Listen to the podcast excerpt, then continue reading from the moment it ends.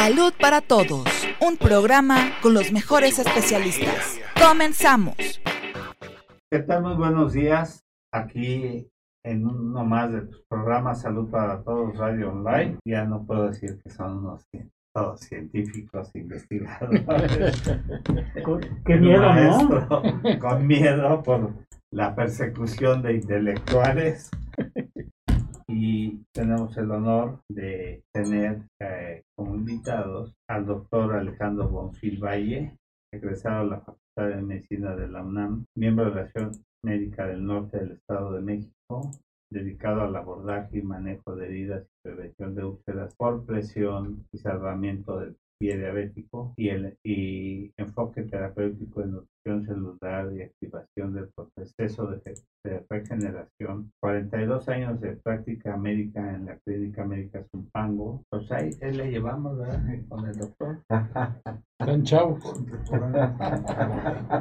Estamos Coordinador de Salud Municipal en Zumpango, Estado de México. Entonces, ahorita se está recontento con lo del aeropuerto, ¿no? Sí, estamos ahorita con bastante tierrita, ¿no?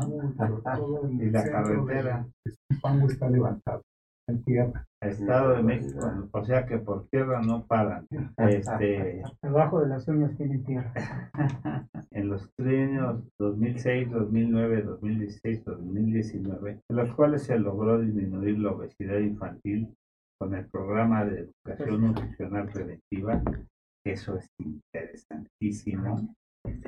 Actualmente se ha enfocado en el fortalecimiento del sistema inmune con dieta natural suplementaria. Gracias ahí. A ver si por ahí nos pasan una servilletita. Sí. Y este. Y del capitán. Que aquí te su nombre. Perdón, capitán. Osler García. A ver, esconde Osler García de del grupo aéreo Cóndores. de los Cóndor del gobierno de, de, la Ciudad de México. Es correcto, doctor. Buenos días. Que, que son unos verdaderos héroes. Pues hacemos una bonita labor. Volar en la, en la Ciudad de México. ¿No va a tomar café? Gracias, doctor. Este, porque siento que volar en una ciudad de con problemas de contaminación y todo eso no es nada sencillo, doctor. Eh, Gracias por lo de doctor. Yo fui a otra escuela. Pero este es... Yo sí fui a la escuela. No, yo soy piloto por no estudiar. fui, fui a este a la universidad, a la, a la a CEU, a la escuela de arquitectura, pero desde chamaco me llamaba mucho la atención lo de la aviación y concursé para una beca y me la gané y me quedé en la, en la volada. Ya terminé la escuela y nunca regresé a recibirme. Ya tengo 42 años. Este noviembre cumple 42 años en la aviación. Y lo que dice el doctor, volar en la Ciudad de México no es fácil. Son 7.342 pies sobre el nivel medio del mar con una temperatura promedio de 20 grados, la densidad de altitud se vuelve como de 10.000, 10.200 y sube la temperatura, 10.500. Entonces las máquinas, el corazón se forzan. Se forzan. Cuando vamos al nivel del mar nos sentimos como 10 años más jóvenes y con más activos por la por la por la, el nivel del mar que es hay más captación de oxígeno, moléculas, moléculas de oxígeno son mayores que la altitud de la Ciudad de México. Dice capitán, haciendo ahorita un comentario de esto, a mí me tocaba atender a los pilotos de la flota de Pemex que, llevaban a la gente a las plataformas en el helicóptero. Correcto. Ahora ya, ya creo que usan lanchas, ya, ya no lo llevan. No, sí se, sigue llevando. Pemex ya no tiene el servicio de transportación aérea, pero lo renta con algunos particulares. Pero llegaban con muchas lesiones de, columna por la gran vibración que, que ya llevan unos grandes helicópteros, pero sin embargo veíamos en, en, en, en los pilotos sobre todo que, que como las travesías eran grandes, de un par de horas o más a las plataformas, que, que la vibración La y, y el sonido, sí, la microvibración, que, que le llamamos confusión ahí, Exacto. este causaba problemas de columna. Sí, de, a nivel eh, lumbar y a nivel columna, sí, es, es importante. Bueno, yo jugué varios años fútbol americano con el doctor Bonfil, estuvimos en el equipo grande de la universidad, y yo hoy tengo dos prótesis de ambas caderas. Porque Es el hombre biónico. Miónico. tuve, tuve la oportunidad de, de dar una plática este, sobre barotrauma en un curso de medicina aeroespacial. ¿En dónde le tomó, es muy doctor? importante. No, de yo de dar la plática. Ah, qué bueno. porque eh, yo daba clase en la Facultad de Odontología. Entonces se ve que, que en los pilotos que vuelan y llevan alguna Caries. exactamente y hacen un barotrauma, el barotrauma es que hacen una presión con un problema dental importante, este pueden ocasionar una cosa que se llama barotrauma. Igual que los buzos. igual que los buzos Sí, por la presión. Justamente es la y presión. de hecho los este los astronautas y, y- y- y se estaba instituyendo que los pilotos se hicieran apendicectomías eh, profilácticas. Yo tengo amigos que han volado en, en, este, en barcos atuneros que se van hasta dos meses y antes de embarcarse se operan. Porque si se ponen mal a, a bordo del barco, el primer puerto para tocar les va a llevar un tiempo de travesía en el mar de cinco días. Ya se murió el amigo. A mí me tocó la oportunidad de atender a en un vuelo este, transatlántico a un pasajero. Y entonces traen, traen un maletín ahí. Y este, pues ya, ya que lo abren, ahí traen un, ba- un maletín básico, un, un- grupo de medicamentos.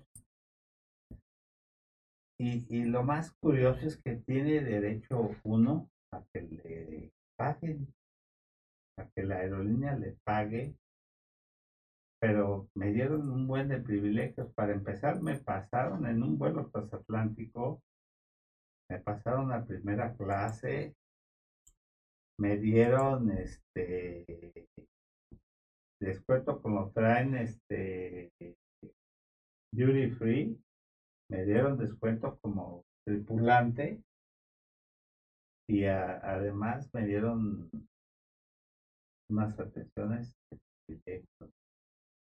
entonces este por, por haberles este, Ayudado. Claro, claro. Porque lo, los ¿Sabe usted los problemas que se, Ah, se no, evita sí. la aerolínea cuando asisten prontamente a un... Y, y un yo estuve paciente. atendiendo a la gente de, de Lanchile aquí en México por, porque eh, se, se hospedaban aquí en el, en el Hotel Melía. Entonces, cuando se enfermaba la gente de la tripulación, eh, me tocaba atenderlos cuando enfermaban. Y una vez tuve que parar un vuelo porque en el Boeing eh, era su primer vuelo al, al- que venía de, ya de piloto, eh, que había sido copiloto, pero era su primer vuelo como piloto y enfermó de gripa y traía síntomas muy importantes. Y yo le dije, no puede volar. Claro. y, y me hablaron de, de que estaba pues, la plana mayor aquí, eh, estaba en Miami, y me dijeron, es que vamos a perder miles de dólares. Dije, pues sí, pero van a perder millones si el avión se les cae. Este hombre Pierde el, sentime- el accidente sentido de y orientación. que, y que tire el avión Claro. Con una con 400 este, Pasajeros. pasajeros a bordo porque no tenían reserva física en México. Sí, la en Chile, y se tuvo que esperar a que llegara otra tripulación. para comandar esa aeronave. sí. Me Sí, dijeron lo hasta de lo que me iba a morir, ¿no? Pero le dije, Pero hizo lo correcto. ah, no, claro, yo no voy a poner también mi prestigio por mandar a una gente enferma con una constipación importante y sobre todo los problemas de oído para una gente que, que va a llevar a una presión en el oído con enfermedades de oído porque yo llevé un entrenamiento de medicina aeroespacial son importantísimos. Sí, Se claro. reviente el oído en vuelo, vuelo. es peligrosísimo. Sí, sí, sí, sí. Y, y le salvó quizá la carrera al, al aviador, porque imagínese con un problema de ese tamaño en vuelo, no nada más, eh, a lo mejor no se accidentan, pero él pudo haber perdido el, el- el oído. Y con eso ya se le acabó la carrera de aviador. Protege eso. ¿Qué tal si de ahí nace un, un este, un accidente, no? Sí, sí se puede de- derivar. Los accidentes son la suma de errores, es una cadenita. Cada, cada decisión equivocada es un eslabón Por eso dicen que no, no, no nacen, se hacen. que hace, es correcto. Pues, capitán, es un placer tenerlo Muchas aquí. gracias, De- gracias. Decíamos de, de las bajadas en, en situaciones eh, urgentes.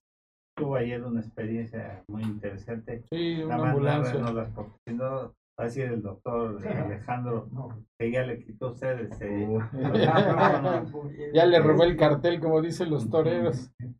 Bueno, el, el- el agrupamiento de cóndores, yo trabajo para el agrupamiento desde hace más de 30 años y soy autoridad aeronáutica en el país también, trabajo para el gobierno federal. Pero tengo la oportunidad de todavía tener mi licencia que vigente. está en el DN3, ¿no? En el plan DN3. Sí, trabajo, trabajo para la Secretaría de Comunicaciones y Transportes como inspector aeronáutico de vuelo. Y en la policía, pues todavía con mi licencia vigente, un par de años más quizá, pues me, me doy el, el privilegio de seguir volando. Y en Cóndores, pues hacemos vigilancias bancarias, vigilancias viales, asaltos, ambulancias, traslados de órganos, entonces, es una labor muy bonita la de Cóndores. Y sobre todo que del grupo de Cóndores han nacido todas las dependencias de gobiernos estatales o municipales que tienen escuadrones aeromédicos, han nacido con gente de Cóndor. La mayoría de ellos. Yo creo que son los verdaderos héroes, ¿no? Sí, toda la, todo lo que implica su labor de capitán. Pues acabamos de cumplir este año en Cóndores 50, 50 años como aniversario. Los Sí. primeros 50 años se fueron volando. Fueron volando. Sí, sí, sí. Usted no ha tenido ningún percance. No, gracias a Dios no. He tenido algunas eh, emergencias que la con el entrenamiento que nos proporcionan la hemos podido resolver bien. Dos nada más. Obviamente usted empezó a volar como nosotros. Bueno, el doctor Clayman se ha mantenido en peso, pero como yo, hace 30 kilos, o hace 40 kilos. Hace como 30, sí. No, Sí. Cuando yo empecé a volar, yo tenía 20 años y pesaba 89 kilos. Ahora no le digo mi edad y tampoco le voy a decir mis kilos, pero Yo le decía, yo le decía a mi esposa, que paz descanse, mi amor, es que tú y yo nos conocimos hace 30 kilos. pues, Sí. 40 kilos. Sí, hace como 30 kilos. Bueno, el, el, el doctor Alejandro Phil se mantiene más delgado que cuando jugó. Cuando jugaba. ¿Qué juega, doctor? Yo jugaba fútbol americano con mi compañero en Cóndor de la universidad, equipo grande. Tuvimos el privilegio de ganar tres campeonatos nacionales y, este, y tenía 87, 88 kilos de peso. Era fullback nada más, corredor de bola de poder. Como el refrigerador. Me tocaba entrar a más duro de los golpes. Pero de que me golpearan a que sobaran en su casa Ah, no, claro. mejor que lo soben a él. Sí. O sea, era de la línea dura. Bueno, pues gracias, gracias por esas experiencias. Gracias a ustedes. Pero no Por la invitación. ayer. Ah, bueno, una, una ambulancia, una ambulancia trasladar a un menor de, de eh, La Joya, Ujú. Llamado, me decía. sí, a este, al infantil, Al infantil de México, Federico Gómez. sí. Pero Ahí tiene el helipuerto. no, Bajan ahí sobre Avenida Cuauhtémoc. no, no, no, Cuauhtémoc que es cuando vamos a, al centro médico. Mm. cuando vamos al centro médico. No, nos apoyamos con unidades de tierra, con ambulancias de la Roja, de la Cruz Roja o con unidades del ERUM que nos, nos apoyan. Por ejemplo, también hace rato comentábamos fuera de- del aire que usted trabajó en la villa y en la villa a- aterrizamos en el camellón. Ajá. Entonces, este, pues así, donde podamos, lo más cerca del hospital. Antes aterrizamos, por ejemplo, aquí en, en la Corona. Ahorita ya no aterrizamos aquí atrás en la Corona, En el campo de fútbol. en el campo de fútbol. En Y nos, y nos Sí. apoyaba, nos apoyaba una, una unidad de tierra y ya metían a los pacientes al hospital. Sí. Cuando la Cruz Roja está cerrado el helipuerto, como ahorita lo está cerrado, pues también bajábamos aquí en, Aquí tienen el helipuerto. Aquí hay Aquí. un, Aun- aunque no está diseñado como No. helipuerto. no está diseñado. Es la parte de, de atrás del edificio, Gris. ¿sí? Y ese lo, lo acondicionaron como helipuerto. De hecho, cuando va a aterrizar alguna aeronave, quitan la circulación interna de los coches para que aterrice El peatonal. todo. No puede pasar absolutamente Dos años el Hospital Español fue sede de Fórmula de 1 Fórmula 1. y a mí me tocó venir a hacer las pruebas y los aterrizajes para, para certificar el, la operación del helipuerto. Así es. Sí. Excelente. Bueno, pues vamos a irnos con Alejandro, Sí, doctor, que nos gusto. creo que traes alguna Sí, una presentación. una presentación. Eh, el motivo, primero, agradecer la invitación que nos hacen a través de, de mi compañero Osler y de su, de su yerno. ¿no? Sí, yo, Él es nutriólogo. él es nutriólogo. nutriólogo. ¿Dónde andas, Jos? Ay, dile que pase. en, en saber qué es lo que hace- ha- hacemos. Ajá. Hace 14 años nos ahí. hemos dedicado al salvamento de diabético y úlcera de presión y hemos visto que hay dos factores muy eh, el estado de nutrición de, del paciente, la mala nutrición que Eso. tienen los, los pacientes y la otra es la situación eh, emocional y control de sus hábitos. Si un paciente no cuida estos dos aspectos, definitivamente no va a haber mejoría en la solución. Hay casos que de la aterosclerosis que daña mucho a la circulación, que van a llegar los nutrientes, ¿cómo van a llegar si el, el paciente no cambia la dieta? Si no se mentaliza que tiene que corregir el origen del problema.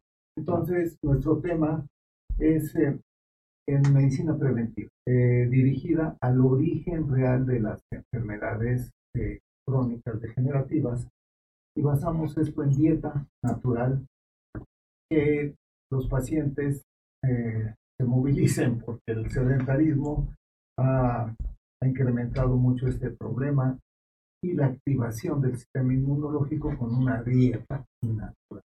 Hemos cambiado en los últimos 60 años desde la industrialización del campo el tipo de alimento que comemos. Eh, definitivamente la comida procesada o ultra procesada ha cambiado el, el alimento natural en donde se encuentran realmente los nutrientes que la célula necesita y más en este tipo de, de- de problemas. Tenemos que concientizarnos permanentemente, todos los días saber qué es lo que estoy tomando, qué es lo que estoy comiendo y saber qué va a suceder con lo que ingerimos y con lo que, con lo que comemos. Si no tenemos esa, ese permanentemente esa vigilancia, es como decías ahorita, unos errores van haciendo la cadenita y llega el momento en que el paciente llegó a un estado en el que eh, úlcera diabética o úlcera de presión. Estamos tratando ahorita a una paciente de 85 años que eh, le dieron eh, antidepresivos porque había fallecido su pareja y la, la señora la tenían prácticamente dormida en su casa y empezó a desnutrirse. Entonces, esta, esta paciente eh, la, la dejaron abandonada dos semanas y en dos semanas se hicieron úlceras de presión tremendas y llevamos eh, 20 días exactamente, ayer se cumplieron y ellas están todas en proceso de granulación. Afortunadamente la paciente no es diabética y estamos vigilando eh, la dieta, eh, cubrirla con su antibiótico, sus curaciones cada 12 horas y vamos evolucionando muy bien, al igual de las úlceras diabéticas que este, hemos aprendido cómo eh, orientar al paciente para que corrija los malos hábitos de alimentación. Es uh, quizás la parte donde más trabajo nos cuesta. Cambiar el problema en dónde está, en la comida. No, no está en la comida. El problema está en la mente que permite que comamos estos alimentos a sabiendas del daño que se va a provocar. Y esto ya es un problema de adicción a los alimentos procesados o industrializados. Perdón, Sai. Principalmente el azúcar, ¿no? Exacto. El No, azúcar, que, me, que me dijera si quiere que cambie la presentación o algo para ponerlo en pantalla. Ya, ya, en cuanto usted quiera, ya se puede poner la presentación, sí, podemos, podemos poner la, la, La primera siguiente. la primera. Esa es la primera, ¿verdad? Sí. Sí. Ok. Entonces, eh, esa es el- la introducción. Es la Ajá. introducción, esta es nuestra primera lámina. Sí se puede decir que hay una adicción al azúcar como tal. Es un- eh, está comprobado que el azúcar incluso es más adictivo que la misma cocaína, doctor. Entonces, nosotros como médicos, como médicos, por ahí, perdón, por ahí le, este, leí un estudio que unas ratas de laboratorio las habían hecho adictas a la heroína y luego ese mismo grupo de ratas les quitaron la heroína y les pusieron el azúcar. Cuando se hicieron adictas al azúcar, les pusieron la heroína y el azúcar Y prefirieron y prefirieron el azúcar. Ah, perfecto. Hay que cambiar, Eso nos lo puede ampliar un poquito hay que cambiarlo. el nutriólogo. ¿no? ¿Verdad? Sí. Hay que cambiar, sí. Pues sí, sí es tan, tan fácil. con esta introducción, pues vemos eh, cuál es nuestro tema, qué es lo que vamos a hablar, Sí. por dónde nos vamos a meter.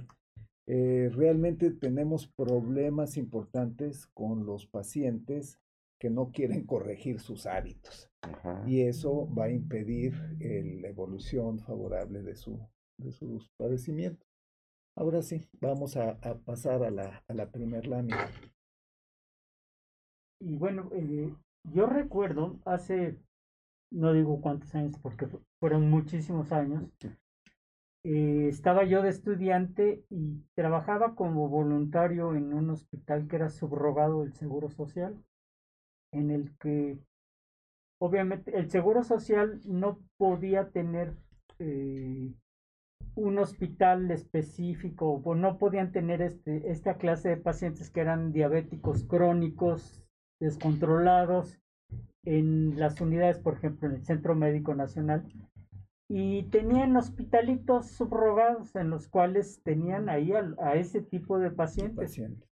Y recuerdo yo este, que los domingos después de la visita familiar era una cosa terrible porque teníamos que hacer tipo policía racia, Sí, quitar los Y quita- o sea, debajo de las almohadas y de, y de los colchones. Cuánto dulce había y ellos mismos, y sabían, pacientes diabéticos ya amputados de, de, de, de miembros, este, con, una, con unas diabetes y con unas microangiopatías terribles, tanto este, distales como, como inclusive con, con insuficiencia renal. O sea, Sí, sí, Problemas Sí. mayúsculos. muy, muy grandes. los hemos visto. Pero, y, y, y le- y les decíamos, es que no puedes comer eso. Y sin embargo, A escondidas. a escondidas se lo, se lo comían. Una cosa impresionante. Sí. Y, y, y de ahí, pues ahorita me, me saltó esa, esa idea precisamente por la adicción que... Y es como, como los pacientes con enfisema, ¿no? Que les dices que no pueden cigarro. fumar y que escondidas. Una cosa, Tuvimos Exacto. la experiencia, me, me, me invitó el doctor Bonfil a Cuernavaca con un compañero de, del fútbol americano que tenía ese, ese, Ese mismo problema. problema. Ya estaba diagnosticado para amputación y le dijo, el doctor le revisó, le dijo, si tú te aplicas tres meses, yo te salvo la pierna. Y el amigo, cuando nos salimos, eh, pidió un taxi, se fue a comer unos taquitos y unas hamburguesas. Ahora hay que tener en cuenta una cosa, eh, te lo digo por, porque yo veo muchos pacientes diabéticos. Hay que tener en cuenta que hay una condición que se llama aterosclerosis, eh, Monkeberg, y, y hay que ver qué tan profundo puede ser el daño vascular y qué tanto tenga de obstrucción vascular. Antes de que empezáramos el programa, le comentaba a Alejandro que, que nosotros eh, le hicimos a un juez una amputación transmetatarsiana, o sea, medio pie, que, pero eh, el, el juez tenía un 98% de obstrucción vascular. Y obviamente tuvo una evolución muy tórpida y después había que avanzar con la amputación. Y que salió un héroe por ahí que le hizo una simpatectomía. Y, y entonces eh, el médico, este, pues lo incitó a que nos demandara. Nosotros teníamos estudios histopatológicos de la pieza y todo. Y, y bueno, pues lo primero que, que tuvimos que hacer es demostrarle que la cirugía que le había hecho el doctor no funcionaba. O sea, que, estaba demostrado en la literatura y en la bibliografía que la simpatectomía no funciona. Que a pesar de todo lo que se hiciera, el paciente iba a acabar con una amputación por arriba de la rodilla, que se llama amputación supracondilia, por el daño vascular que ya tenía el paciente. Y normalmente ese tipo de pacientes no nada más tienen daño en una pierna, sino lo tienen en las dos piernas. Entonces, por muy buenas que sean las intenciones, lo digo por, por el doctor Bonfil, o sea, las intenciones son muy buenas, pero los daños vasculares también a veces son, muy importantes. Yo creo que se regenera lo regenerable, ¿no? Exacto. exactamente. Es- Pero hay que ver también las condiciones vasculares. Hay que ver qué tan dañado está el paciente, porque hay cosas que, que no son así tan... ¿Y qué capacidad todavía tiene de reactivar los procesos de regeneración? Sí, ese sí, porque, porque el comentario que nos hace el capitán, pues se oye bien bonito, ¿no? Y que se fue a comer los tacos y que, pues dices, ¿hasta dónde tendría daño este paciente que por lo que veo acabó en amputación, ¿no? Acabó en Amputación. sí. Entonces, hay que ser muy cautelosos a veces con ese tipo de, de comentarios porque van a decir, pues no, aquí está la panacea, porque si fuera todo así tan sencillo, pues ahorita tendríamos un pedestal para Alejandro Bonfil y, y dijéramos, pues acá está el rey del, del pie diabético, ¿no? No, Pero no es es así. muy complejo, es muy complejo. Te lo digo porque yo manejo pacientes diabéticos, es mi prioridad eh, terapéutica, pero no estoy en contra de, de- de- de que hay gente que maneja muy bien el pie diabético, pero el pie diabético es todo un complejo metabólico, vascular y neuropático. Sí, es muy complejo. Vamos. Ok, continuamos. Eh, podemos eso. Los factores de riesgo, la inmunodepresión celular y las enfermedades crónicas degenerativas son prevenibles si se evitan los hábitos que lo originan. Eso es bien importante. No vamos a poder cambiar la edad, la raza, el, el- el sexo de la persona, no vamos a, a La poder... herencia. Exacto. Exactamente. Y, pero todo lo demás sí es prevenible. La educación. Eh, tenemos muchos hábit- malos hábitos que se han mantenido por décadas en las personas y muchos de ellos son por ignorancia. No están informados. La población en general no sabe muchas cosas, pero la mayoría que sí lo sabe no le interesa, no le da una prioridad a, esa situación. Eh, los ingresos que tienen las personas y el estado de conciencia del riesgo en el que están viviendo. Ese es eh, un punto cardinal. ¿Cuánt- La, inactividad, el, este, la dieta inadecuada permanentemente que provoca el sobrepeso y los hábitos de tabaco, alcohol, y no se diga quienes se drogan también, que tienen este tipo de problemas. Todo esto va a conllevar, obviamente, a la obesidad, a la diabetes, a la hipertensión arterial y se empiezan a hacer acúmulo de sustancias y de desechos tóxicos en las arterias precisamente y empieza el proceso vascular. Fíjate, ahorita que menciona Jaime la cuestión de la, de la herencia, hay una excelente endocrinóloga, la doctora Rutila Castañeda. Rutila eh, es una jefa de servicio en el centro médico que dice que, que, que la genética induce pero no obliga. O sea, tiene mucho que ver la, la genética, pero si, si desde niños la gente tiene buenos hábitos alimentarios, todo eso, puede evitar o puede prolongar Exacto. que aparezca la enfermedad. Exacto. Mantenga. O puede que ser no que se no la tenga, ¿Mm? pero sí tiene mucho que ver los cuidados, la alimentación, la educación, lo que mencionas ahí en la lámina, porque es tan importante los factores educativos. ¿no? Exacto, exacto. Podríamos ampliar la lámina porque no la alcanzo a leer desde acá. Ok.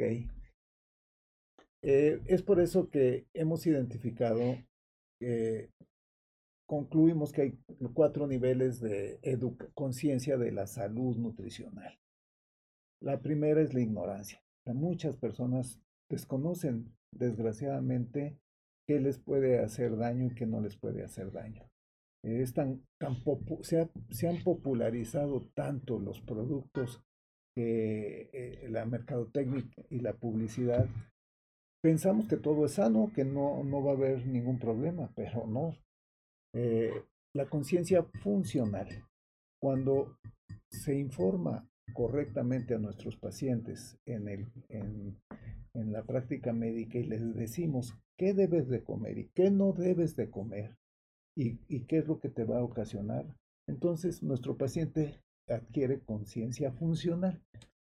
Esto no lo hagas porque tus células, no vamos a hablar ya del hígado, del riñón, del pulmón, no. Celularmente, todas tus células que van a ser nutridas, mal nutridas con lo que estás comiendo, va a, a ocasionar un problema funcional. Pues yo creo que el peor enemigo del ser humano es la ignorancia, ¿no? Exacto. Yo creo que sigue siendo el flagelo de la sociedad. Pues sí. Pero ahora los cultos están persiguiéndolos, ¿no? Ya sabemos que... Eh, el siguiente paso, pues, es en donde eh, lo que nos comentaba el doctor de los pacientes que después de la visita eh, familiar, todo tenían que incautar cuántos alimentos que no son útiles, al contrario, son los que van a eh, progresar el, el problema la inconsciencia, eh, la anterior, por favor. Este, la inconsciencia es cuando sabiendo el daño que me va a producir el consumir este tipo de alimentos, lo consumo. ¿Por qué lo consumo? No puedo detenerlo. No puedo mantener la abstinencia. Entonces ya estamos hablando de otro problema. Estamos hablando De de- adicción. de un problema adictivo totalmente. Y es ah, el siguiente paso, adicción nutricional. Es por eso que hablábamos de, del azúcar que es altamente adictiva. Y la grasa, no se diga. Y sobre todo que, que se consume aquí azúcar refinada, ¿no? Que son más. Más los, ah, eh, todo lo refinado, lo procesado y lo ultraprocesado es lo más dañino que hay. Tenemos que entenderlo, pero informar a, a la paciente, yo no tomo azúcar, dame stevia.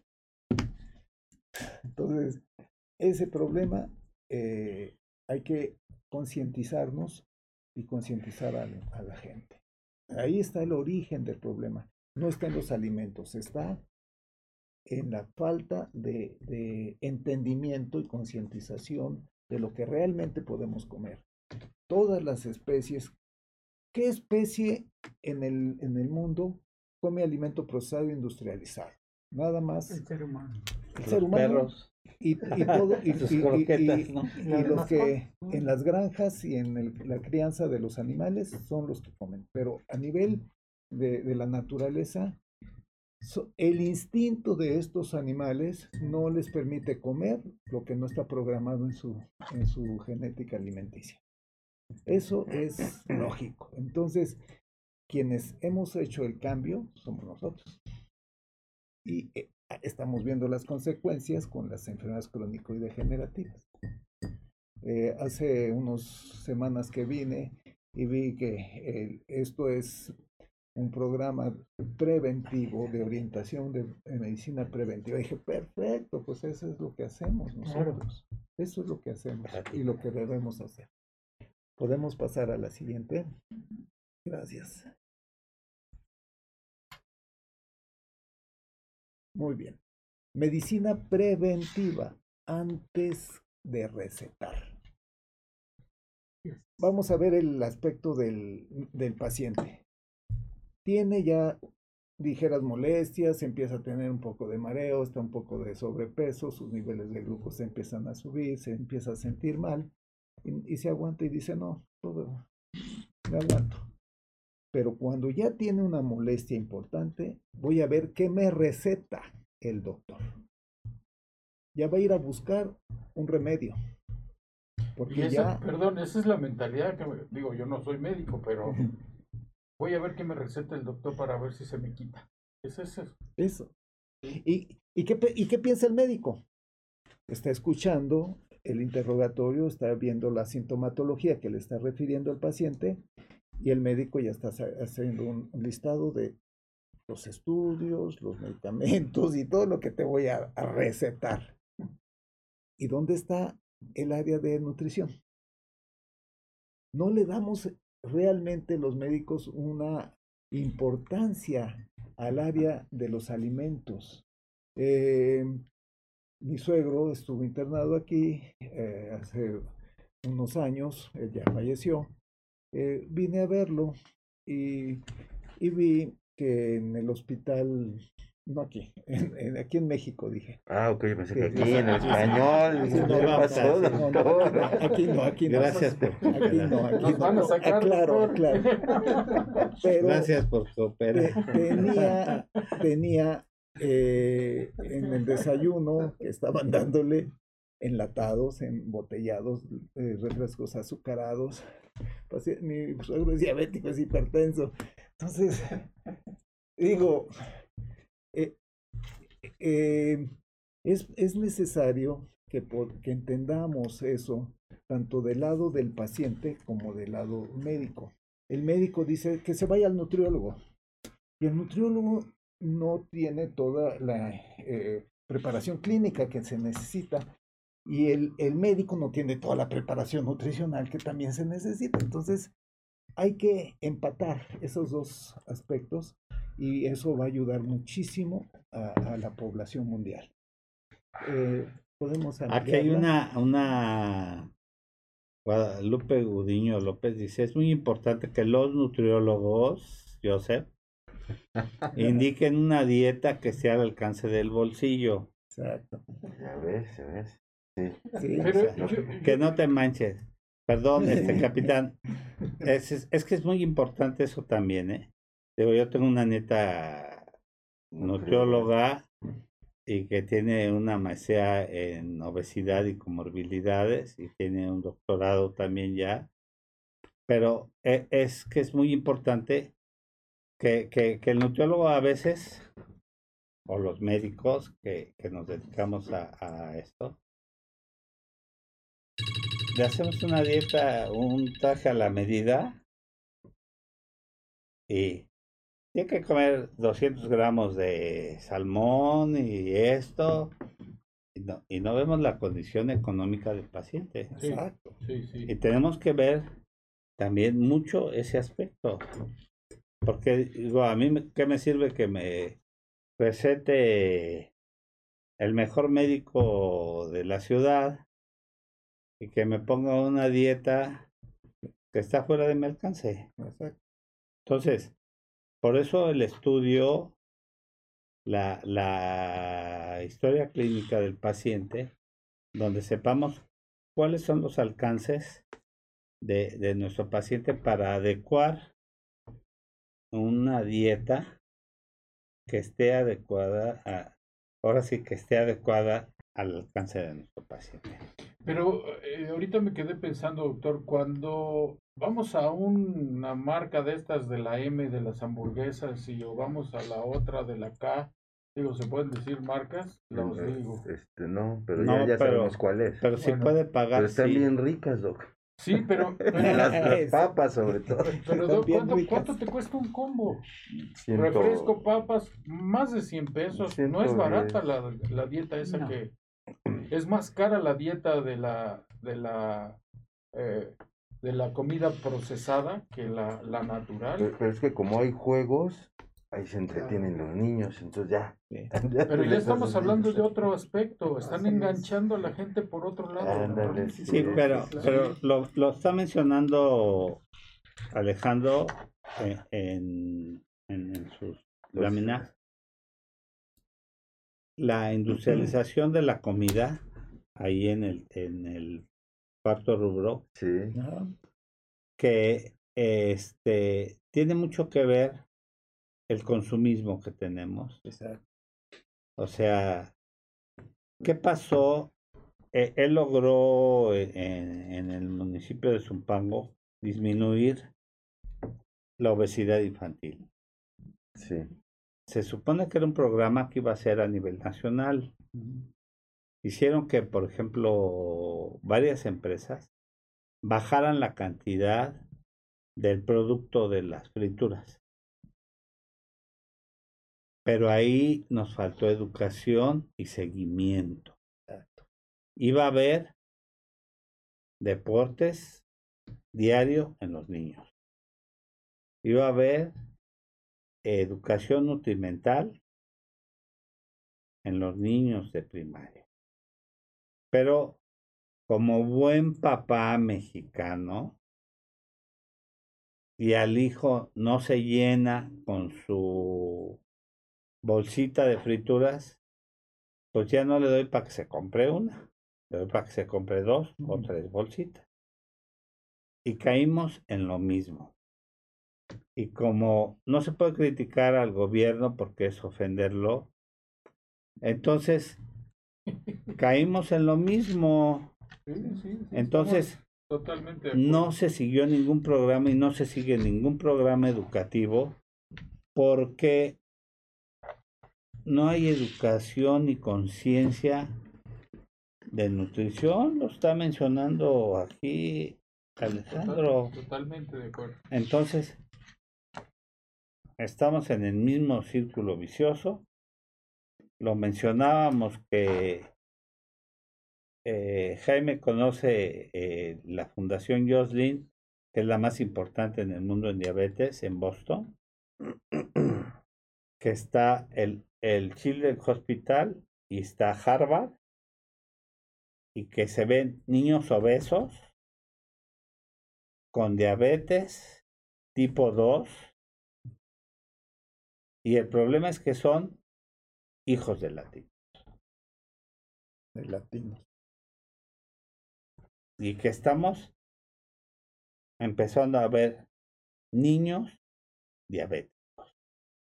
Aquí, gran cantidad de niños diabéticos. Aquí. Sí. Sí, sí, ya. Oiga, este un comentario muy aparte de lo que dijo el capitán. Este, hubo, hicieron un estudio donde investigaron dónde es más cara la hamburguesa esa doble amarilla, Ajá. riquísima. Y de todos los países, 40 países, y resulta que en México es donde es más cara. Más que en Nueva York, en París. porque Aquí en México es la más cara. No les importa pagar lo que tengan que Pues pagar. no, fíjate que en París no es nada barato, ¿eh? Ahí viene, ahí viene todo, te digo, la hamburguesa, el, el combo.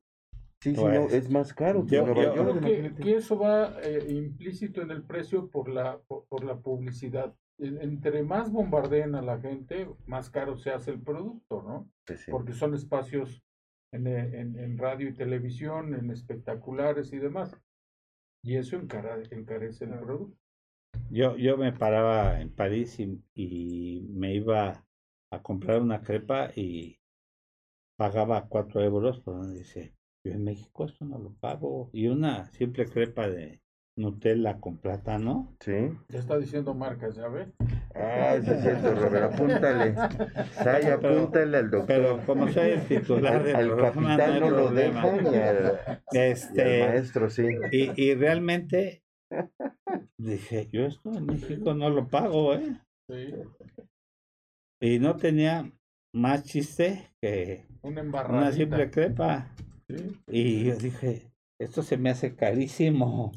Es carísimo. Bueno, Y, y aquí, París es París, carísimo. sí, sí, sí. Y más, está uno en el sector, dentro del sector 10.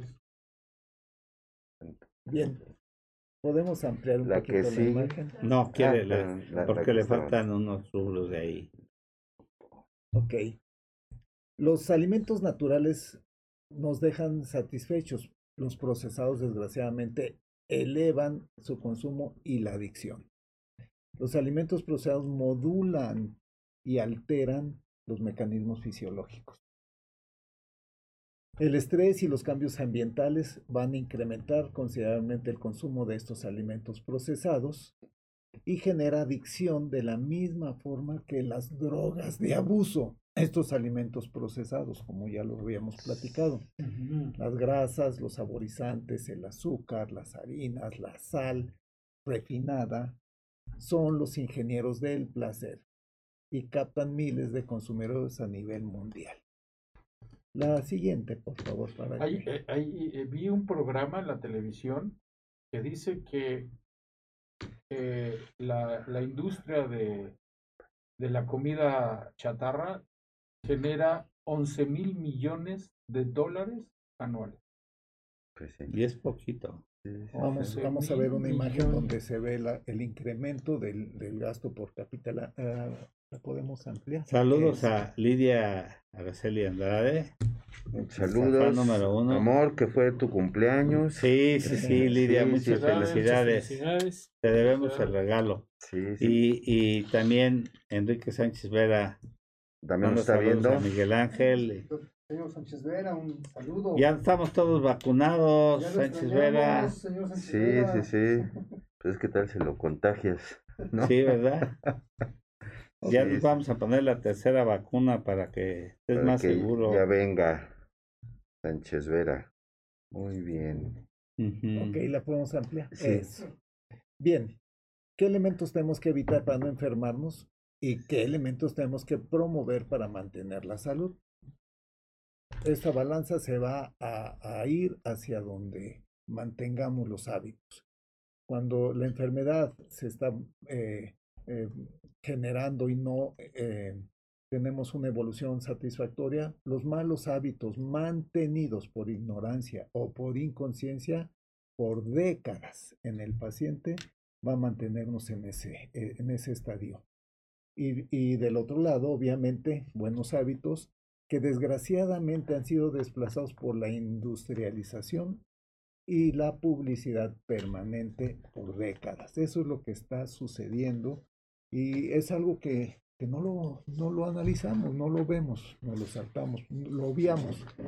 Podemos pasar la, la siguiente, por favor. Es el estrés oxidativo, Gracias. doctor. El estrés oxidativo es el daño que se va a producir en nuestro cuerpo por el desecho de las sustancias que produce el metabolismo. Y ese metabolismo em, eh, ya no es capaz de poderlas eliminar. Nuestro sistema inmunológico eh, eh, tiene, em, se descubrió que hay una molécula que se llama glutatión y que esta molécula está formada por tres aminoácidos, áci- glicina, cisteína y este, perdón, ahorita lo recuerdo. Y estos tres aminoácidos van a, a favorecer que dentro de cada una de nuestras células tengamos la producción de este glutatión. El glutatión, a final de cuentas, va a comandar a todos los demás antioxidantes dentro del cuerpo. Nuestro cuerpo produce gran cantidad de antioxidantes si tiene la materia prima que está en los alimentos naturales. Y los exógenos que vi- provienen de las frutas y de las verduras, entonces vamos a tener esto en una dieta balanceada, comandados por el glutatión, el ah, reciclamiento máximo de estos antioxidantes y el proceso de depuración, de regeneración, de reconstrucción de todos nuestros tejidos, incluso del DNA, se puede cruzar. Está demostrado que si mantenemos una dieta natural por un periodo mínimo de cinco años o más, se pueden incluso ir disminuyendo los problemas de los daños en el DNA y algunas enfermedades podrían empezar a dejar de ser genéticas. Sí, el exceso oxidativo, en conclusión, así es el envejecimiento eh, de las células. ¿Sí? Es lo que va inflamando o, o va envejeciendo proceso de las inflamación. células. Y esta lámina que viene, pues nos va a corroborar Se, lo que se hemos generan radicales libres. Se, se generan radicales libres que, que se producen el proceso inflamatorio o, la, o- o- Y el daño a nivel Todo. del DNA. a, a todos niveles. Esta imagen. Eh, incremento de la obesidad infantil en México, origen del problema. La mala nutrición celular. Aquí ya no es hablar, yo, yo he, preferido hablar de la nutrición a la célula, Ajá. no al cuerpo. O sea, para que nos concienticemos que, que ahí está el punto, el meollo del asunto, en donde en el hígado, en el riñón, en el corazón, a nivel celular se empieza a ver ese proceso de inflamación y de ahí se va a desencadenar todo, todos los problemas. Vemos en la imagen eh, izquierda, en la eh, superior, el consumo de los alimentos eh, procesados industrializados, la comida chatarra que se vende a nivel de, de todos los Las países esco- latinos. Sí. Y eh, la obesidad a nivel mundial, en donde Estados Unidos, México, estamos en, en los primeros lugares. Eh, del lado izquierdo, en la parte inferior, están lo que debemos de hacer para eh, que eh, la educación nutricional en los países se esté dando, pero no se aplica, doctor, como usted lo dijo. Ese programa que hicieron se revirtió porque los hábitos de los padres de familia no lo permitieron. Entonces, no, no tenemos la cultura que tienen, por ejemplo, los países nórdicos, que sí tienen eh, niveles de, de, de, índice de masa corporal anualmente en menos de medio punto. Aquí tenemos 4 o 5% de crecimiento anual de la obesidad infantil. El niño que está en la parte inferior está sentado en un salón de clases después de que entraron los niños del recreo. ¿Qué ven ustedes en esos botes de basura? Es lo que le pasó, doctor, después de las visitas. Así es, sí. Los botes llenos de basura, ¿no? Yo, yo eh, en el curso que dimos de prevención en- de obesidad eh, en, en las escuelas allá en Zumpango, medimos y pesamos eh, 30 mil niños de nivel eh, primaria. Y a 2.500 en cuatro planteles, que fueron las escuelas con más índice de, de obesidad, les dimos el curso, dos audiovisuales de 15 minutos, en donde les enseñamos cuáles son los alimentos naturales, cuáles son los alimentos procesados e industrializados y las consecuencias. Preguntábamos, ¿cuántos de sus qué niños que levanten la mano los niños que tienen padres que sean diabéticos, hipertensos? Más del 70-80% de los niños lo levantaron. ¿Cuál de, ¿Quiénes de los papás tiene una lista grande de medicina que está tomando? Entonces, como un denominador, cuando les dije, dije a estos niños, a ver, ¿saben ustedes, niños, qué es la esterilidad? No, no, ¿qué es? Cuando llegas a ser adulto y no puedes tener hijos. Esto te lo pueden causar los daños de los alimentos procesados industrializados. Estamos viendo que la infertilidad de la mujer está en, en crecimiento. Entonces, le digo, esto puede suceder, pero ¿qué vas a hacer cuando llegues a tu casa y le digas a, a- tus padres, vamos a desayunar o qué? ¿Qué vas a hacer si te pone los tamales, el atole y el pan de dulce en la mesa? ¿Eh? ¿Para qué me lo ponen? ¿Por qué me lo ponen? Y les dije, vas a decirle, no, eso no. A mí dame fruta, verdura, dame alimento que sea natural, porque voy a crecer, voy a subirme de peso, voy a engordar, voy a tener diabetes, hipertensión, me va a dar cáncer y hasta voy a quedarme sin hijos y me voy a quedar estéril. Entonces, yo les hacía esto, les decía esto a los niños y se ponían frenéticos los niños y se, eh, subían a la silla y se ponían frenéticos. Entonces, yo iba eh, en esos 15 meses que fui a medir y pesar a los niños, este, empezamos a ver que, que llevaban, empezaban a llevar ya su, su lunch, su fruta, su verdura y su botella de agua. Y ya dejaron de empezar a comer. No tuve la participación de los maestros, no tuve la participación de los padres de familia, pero los niños escucharon el mensaje, se les empoderó a estos niños y ¿qué hicieron? Tuvimos el resultado favorable. Concientizar al niño a esta edad. Esa fue la solución. Imagínese, me dijo mi, mi presidente municipal, me dice, Alejandro, no tienes presupuesto para tu, para tu este, programa. Hazlo como puedas.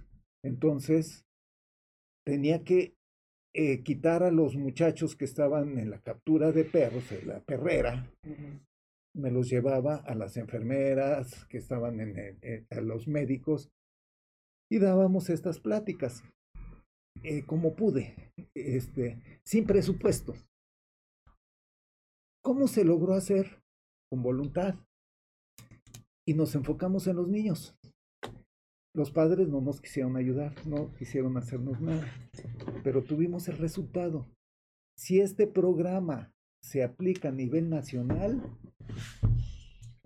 100%. Yo creo que es muy loable que desde tu, desde tu trinchera pues tengas e- este tipo de cosas y en un microambiente tratar de transportarlo a un macroambiente. Obviamente, pues va a ser un, una labor titánica porque tenemos también en contra nuestra, no nada más eh, la ignorancia y todas las cosas que, que, vimos en esa transparencia, sino tenemos atrás de nosotros un, un poder muy fuerte que se llaman transnacionales y que, y, que bueno, son las que aportan el dinero y, y, que son las que ganan vendiéndoles frituras, vendiéndoles este, refrescos y, y todo. Exacto.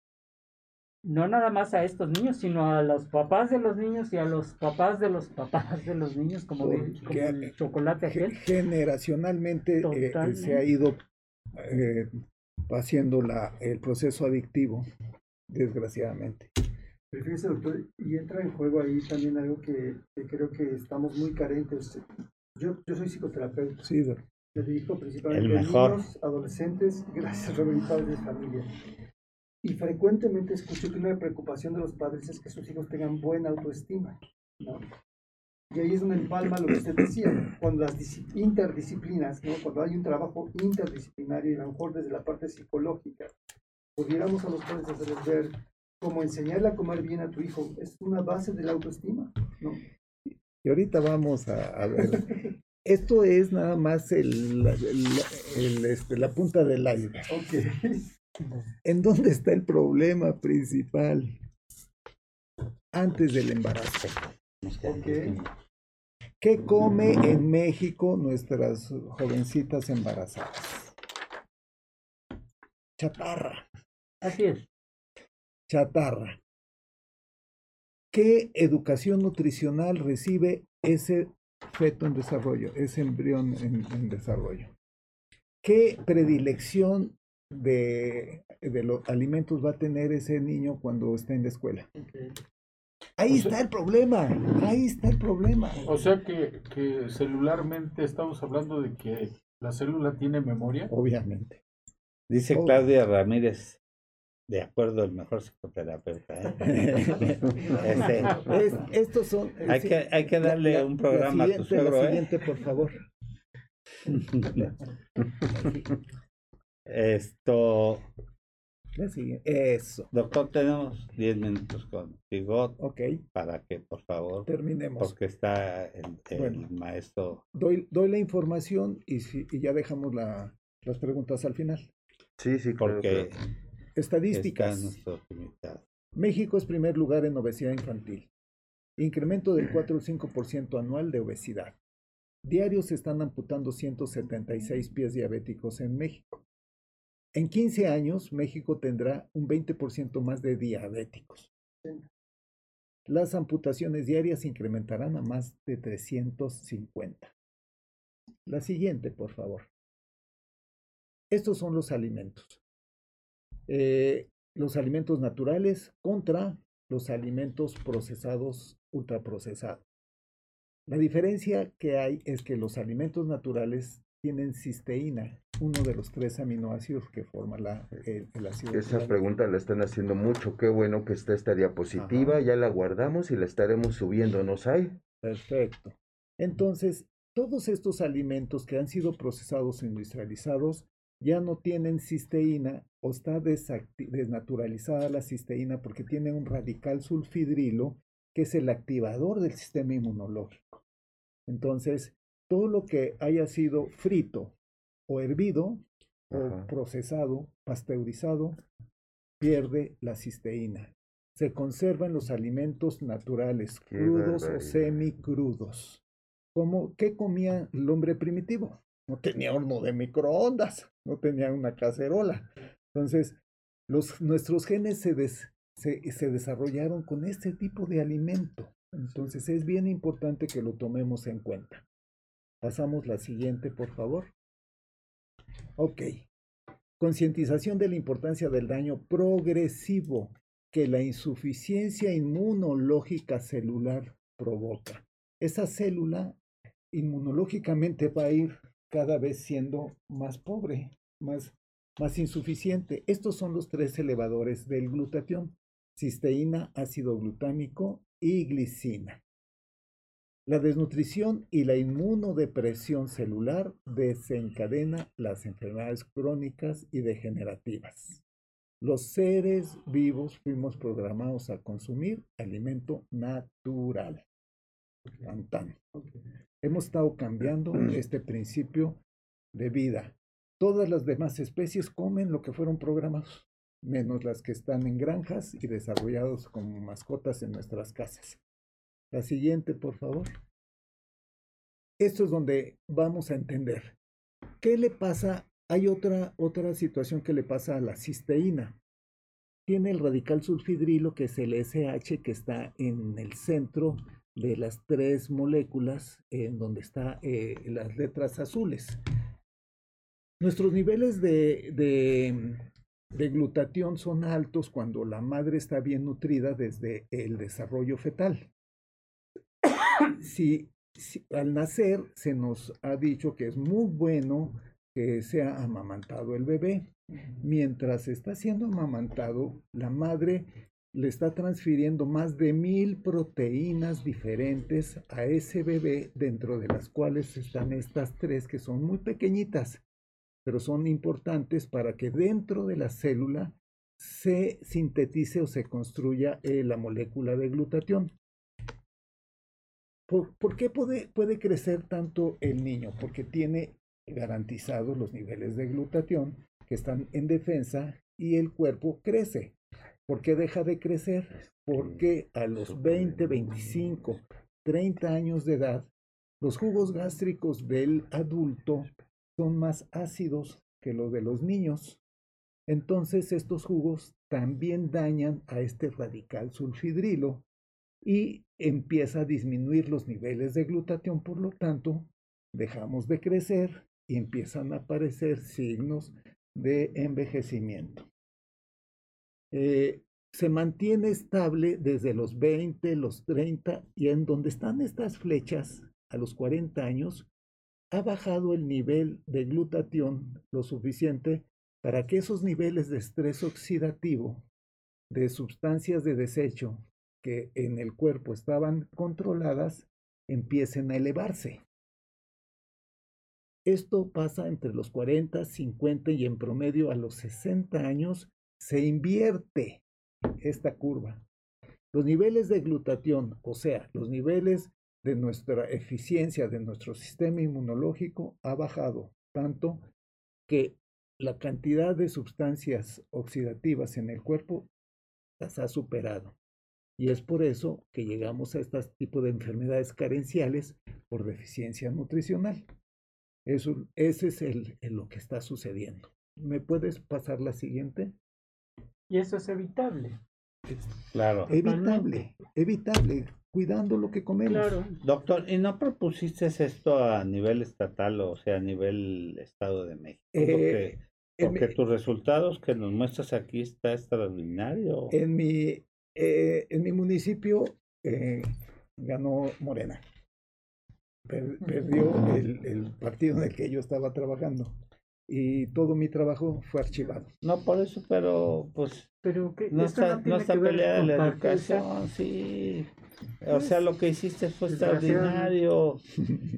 Eh, eh, es que ese es el problema que tenemos en México, que, que, que, el partidismo político rompe le rompe la madre a los mexicanos. y entonces decir lo que quiera. Es que, es que tenemos que entenderlo así, doctor. Mira, tu programa es extraordinario. Y, y, ojalá y estos se puede decir cabrones entiendan que, que estos programas como el de Alejandro Bovil, el doctor, Perdón que te hable de tú. No, doctor. Este. Compañero. Eh, son programas que, que, que resultaron y que pueden ser el parteaguas de evitar esa pirámide invertida que estamos teniendo el primer lugar de obesidad infantil en el mundo. A ver, yo nomás te voy a decir una cosa. Eh, las cifras que, que, que vimos de amputaciones y todo eso, todo esto, si lo, tras, si lo cambiamos o lo traspolamos a, a- a dinero, también es muy, pero muy mucho, caro. Mucho. Y Pero- entonces, si, si, si- si no, si no quieres, eh, pues manejarlo a través de que vamos a tener una mejor niñez y, y vamos a tener una mejor sociedad, traspolarlo a que vamos a tener beneficios económicos Ojalá y nos esté escuchando como tal. alguien de la Comisión de Salud del Senado, de la Cámara de Diputados, de verdad, ¿eh? Pero ¿sabe qué, doctor? Eso no genera votos.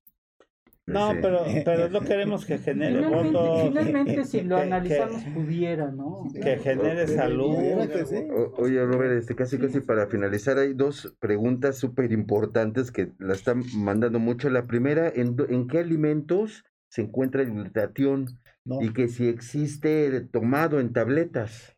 Sí, hay el tomado, el procesado en laboratorio, Ajá. desgraciadamente tiene que ser procesado, sintetizado dentro de la célula. Ah. Hay ya varios productos de- Sí. con, con, con este glutatión Sí. eh, comercial, Ajá. pero desgraciadamente nuestro cuerpo, como no lo fabricó, Sí. eh, va a ser detectado como una sustancia extraña y va a ser eliminado, no va a tener la utilidad. Tiene que formarlo Sí. el- el- la propia célula. De hecho, eh, el cristalino. Forma su propio glutatión, el, el intestino Ah, forma su propio glutatión. Cada, cada órgano tiene agentes eh, específicos que cuidar Ok. y entonces tiene que ser fabricado su propio glutatión en cada Sí. una de nuestras células. Eso es bien importante. Sí. ¿Cuál era la ¿En otra? qué alimentos? ¿En qué alimentos? Todos los alimentos natura- naturales, fruta, verdura, leche, carne, huevo, sin freír, sin empanizar, sin utilizar este, aceites para freír los alimentos, tienen los tres aminoácidos, Ajá. no tienen glutatión, tienen Sí. los tres Los aminoácidos que componentes. una vez que los consumimos los vamos a poder ¿y, y el huevo sin freír cómo se come entonces? cocido, O sea, ¿duro? duro, Ah, duro, Crudo no. crudo no. Ah, Eh. Nosotros a los diabéticos les quitamos la yema por Sí. el colesterol, Sí. pero, la- Pero ya se demostró que, que no es tanto el colesterol que tiene la yema. La yema, ¿no? Ujú. Ok. No. Ok, Bueno. muy bien. pero la albúmina que tiene la, la clara nos ayuda mucho Claro. para nuestros pacientes. Podemos regresar a la, a la imagen, por favor, ya porque voy a terminar. Sí, muchas esto. gracias. doc. Pero te vamos a convidar a que vuelvas a venir. Ay, cómo Y al no. capitán, ¿no? También. Yo también. Al- al capitán, que esté Que en venga, que tribuna. Pero yo voy a estar allá. No, no, no. Educa a un niño y tendrás a un diabético menos que atender. Lo que estaba diciendo usted, doctor. Dieta sí, natural, sí. ejercicio, atención médica y eleva tu glutatión. Exacto. La que Qué sigue, por favor. ¿no? Sí, sí, sí. Esta es una foto de los niños donde estuve dando la- las clases. Qué barbaridad. La solución, dieta natural, ejercicio, niveles elevados de glutatión, educación preventiva nutricional y control médico permanentemente. Ahí tenemos lo que come el, el bebé eh, a nivel intrauterino. Eh, consecuencias, los niños en las escuelas, los ad- adolescentes Sí. y los problemas de nuestros enfermos crónicos degenerativos pululan por, por todos lados.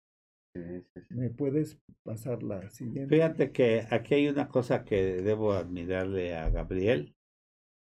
Eh, él es todo un atleta y, y convive mucho con sus hijos. Te felicito, Gabriel, Sí, con su esposa. gracias. Juega básquet, Ajá. juega mucho con sus hijos, nadan. Y eso es una maravilla, cosa que yo no pude hacer con los míos. Pero, este, yo lo veo que, que él juega con sus hijos básquet, son dos jovencitos lindos Sí, los dos, gracias, con su esposa. Y, y, y los dos este, chicos están eh, en peso, están atléticos, están Mm. sanos, con su esposa la ayuda, se- hacen ejercicio, él, y eso es, aparte de, de ser una excelente convivencia, es un buen ejemplo. Gabriel. Sí, no, no, muchas gracias. Te felicito. Sí, no, no, muchísimas gracias. Es elemental, ¿no? Que los papás se involucren y vayan dando esas bases en la Sí. convivencia, ¿no? Siempre. No llevarlo con especialistas, sino que uno se... El ejemplo arrastra, ¿no? Sí, sí, sí. Sí, hombre, como no, muchísimas gracias. ¿Podríamos Sí, ampliar la imagen, por favor? Gracias. Ok. ¿Cuáles son las moléculas más abundantes en el cuerpo? Obviamente, el agua es la molécula más 70%. abundante. Es el primer lugar. Pero no sabíamos que el glutatión es la segunda molécula más abundante en el cuerpo.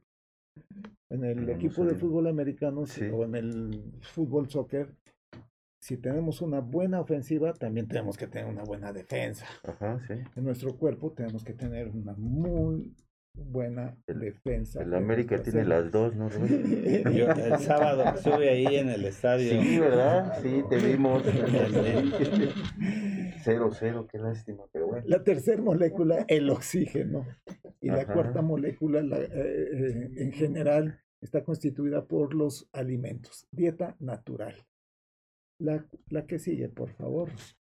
Esta es la, la, la cisteína, activador primario y reciclador del sistema inmunológico por su radical sulfidrilo. La glicina favorece la síntesis y construcción de muchas otras proteínas en el cuerpo. La glutamina, neurotransmisor que activa la conducción neuronal y obligadamente se tiene que em, ser producida dentro del interior de la célula, Doc. Por eso no, no este, No, no, se consume, no la venden así. tenemos que Un- untada, No. inhalada, no. Esa es la coca. La, la que sigue, por favor. Ok, hay. em, ¿quién, ¿Desde cuándo se conoce el glutatión? Sir Frederick Goodman Hopkins en 1929 por caracterizar al glutatión recibe premio Nobel, pero todo esto pues ni lo sabíamos. En, en Lo, Luc otro- Montagnier, que- Luc Montagnier, del- del SIDA. eh, del el SIDA. investigador del, virus que causa el VIH viaja, este, a- eh, busca la forma de darle a sus pacientes el, el producto, eh, eh, hace pruebas que este alimento obviamente es la base para el sistema inmunológico. Em, tenemos a, a Linus Pauling que habla de la nutrición adecuada en los pacientes, natural, no hay, no hay enfermedades sino deficiencias nutricionales, también es premio Nobel. Y por último, premio Nobel a tres médicos eh, que em, eh, ha- han sido los que descubren em, cómo se hace la reacción em, de defensa de nuestro cuerpo, que eh, la, la, mm, las Cuando nos pongan características... Gabriela, Si nos lo permite la PGR.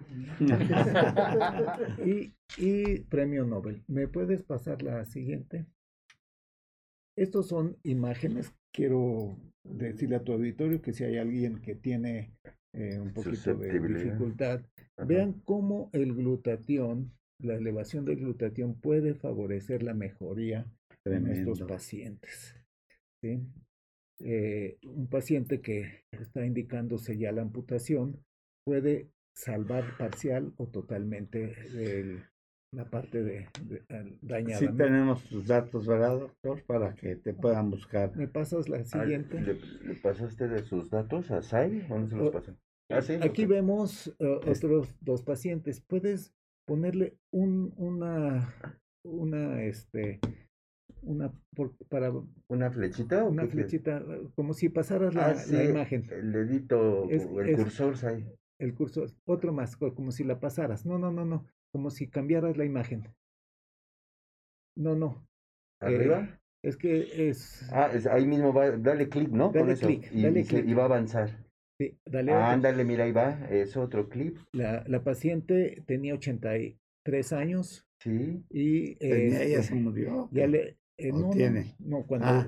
cuando la, la atendimos. Dije, ya tenía, cuando fue atendida hace, hace cinco años y aún vive, ella le iban a amputar la pierna, eh, ve el edema que tenía ya en ese primer ortejo, eh, quedó expuesta la falange y lo que pensamos de que ya hay que quitar todo esto, ve cómo se Wow. empieza a regenerar el tejido.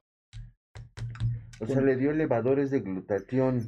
Y dieta natural. ¿Y, cuáles son los elevadores? Obviamente, el paciente, En- ¿esta en la dieta, pacientes eran doctor, y- diabéticos, doctor? Es, son diabéticos, todos mis pacientes son diabéticos. eh, este, hay algunos eh, en el mercado, pues ahorita no vamos a dar marcas. sí. No, no, pero No. pa- pacientes, obviamente, todos ellos insulinizados, ¿no? Eh, algunos, otros no. Eh, he visto casos muy diversos. Hay pacientes, ya podríamos este, poner la, La que sigue. la que sigue para que la quitemos de la imagen. Eso, y ahí nos quedamos. Ya, yo ya terminé mi presentación. Te agradezco, Alejandro. Vamos a irnos un pequeño Corte para que siga el maestro Miguel Ángel de León. Oye, entonces se puede programar un programa Sí, de sí, pie sí. diabético. Sí, sí, sí. ¿Quieres ser parte de Salud para Todos Radio? Contáctanos. Tenemos los mejores paquetes para ti. ¿Algún evento, congreso, seminario, producto o servicio que quieras difundir? Dinos y te asesoramos. WhatsApp y Telegram al 55 1242 3575 o visita www.zrproducciones.com.mx. Sé parte de la mejor mesa de médicos en la web.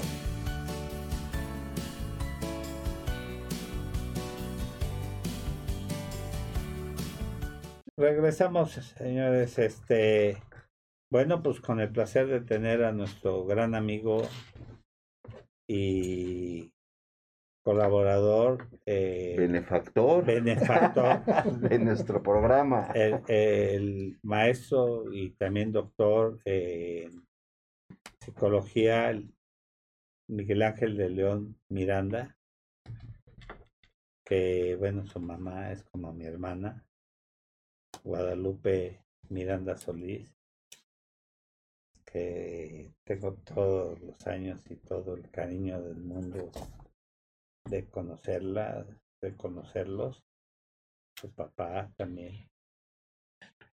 Este tengo puras cosas buenas que hablar de, de Miguel Ángel.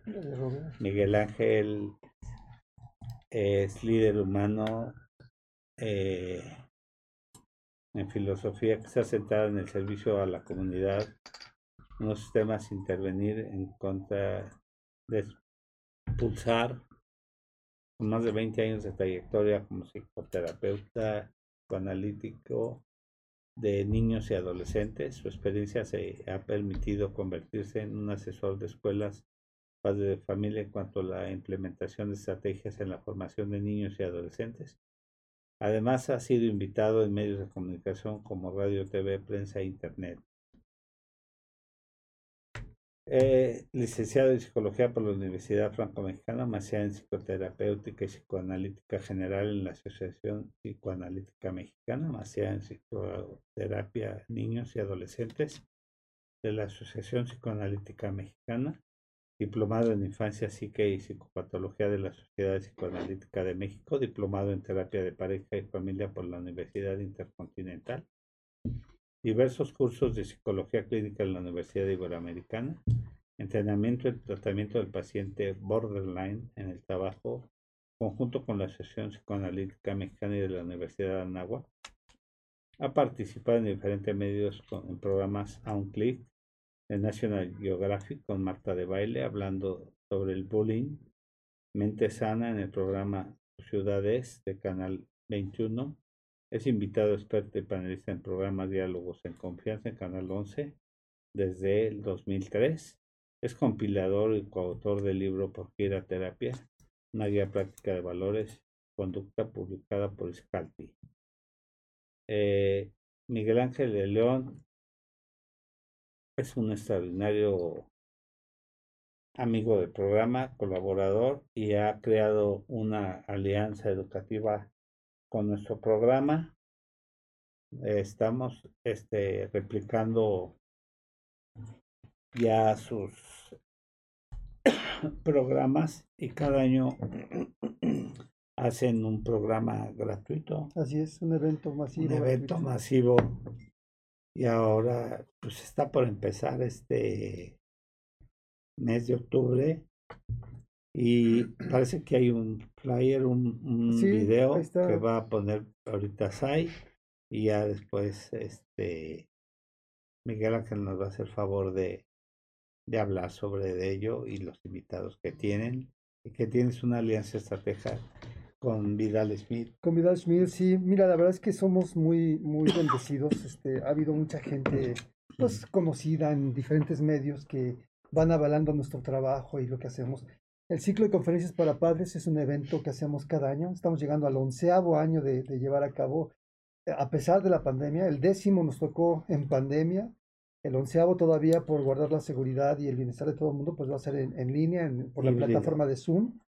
Este, y bueno, vamos a tener toda una semana del 25 al 29 de octubre. Alrededor de las 5 o 6 de la tarde vamos a estar empezando con las charlas, conferencias. Todo el equipo de Iscalti Dan, diferentes especialistas van a dar- hablar de diferentes temas. Y Vidal Schmil nos acompaña en, el, en la conferencia de cierre con un tema que es muy importante que atendamos los padres hoy día, que es eh, el tema de la pornografía. Los índices de consumo de pornografía en jóvenes en este periodo de pandemia se incrementaron tremendamente. Y, y la parte peligrosa esta es que es educación sexual y los chavos, así como en la alimentación, no se, no se educa uno desde el lugar que más nos beneficia, se están educando con la pornografía, ¿no? Y entonces Vidal ah, se ha estudiado todo esto y vamos a tener una charla, entrevista eh, al final para platicar de todo ello. Em, ya saben que es un evento gratuito. Se abren inscripciones el día 11 de octubre en nuestra página de internet www.iscalti.com. ¿Qué tal, amigos? Es gratuito, para así les todos, ¿cómo pedimos que, que pasen, que se inscriban, que vean ahí, ahí va a estar el Y programa ocasión para día por invitarlos día, a nuestro onceavo ciclo de en qué horario para van a estar, para que la gente pues acuda y, y que inviten a todo el mundo que quieran, ¿no? Y, Tenemos y va a capacidad para estar re- replicando el, el- todo el programa, lo va a estar replicando Salud para Todos. Así es. Y además, déjenme decirles que Vidal Smith, aparte de ser un extraordinario eh, psicólogo y maestro, hace un programa en Canal 22 que se llama Escuela para Padres. Así es. Bueno, él tiene un portal, Escuela para Padres, que ya es una plataforma que tiene hace muchos años. Y además hoy tiene también un eh, Magnífico. cursos ahí, tiene un pago por anualidad. Y si es, la gente eh, es referida por Iscalti, él les hace un descuento. La gente que Vidal recomienda con nosotros, les hacemos un descuento. Entonces va a estar interesante porque vamos a ofrecer ahí algunas ofertas y cosas padres. ¿no? Y tiene una alianza con ustedes, ¿no? Sí, la verdad que nos honra mucho porque es un hombre muy reconocido, tiene un bestseller, más de 500 mil copias vendidas en su libro Disciplina Inteligente y contar con el respaldo y el apoyo de alguien como él, pues nos, nos honra, ¿no? Próximamente vamos a estar en Canal 11, que también es, es, parte de la gente que nos invitan a, a platicar, invitar al, al público. Sofía Sánchez Navarro también ya tenemos por ahí una entrevista que nos va a hacer favor de, de transmitir. Y pues bueno, vengan, va a estar muy padre. La verdad que es, siempre es la, la visión de Iscalti es promover el, el crecimiento de toda persona que tiene contacto con nosotros. Y entonces creemos que a través de la educación psicológica, porque así como creo que hace falta la educación médica, alimentaria, la educación psicológica es otro de los pilares que conforme va pasando el tiempo, creo que la gente cada vez más lo va entendiendo. Hace años mi papá me decía, mi papá fue un taxista muy chambeador, ¿no? Y cuando le dije voy a ser psicólogo, me dijo, hijo, te vas a morir de hambre, vuélvete político, veterinario o algo, pero te vas a morir de hambre, ¿no? Morena.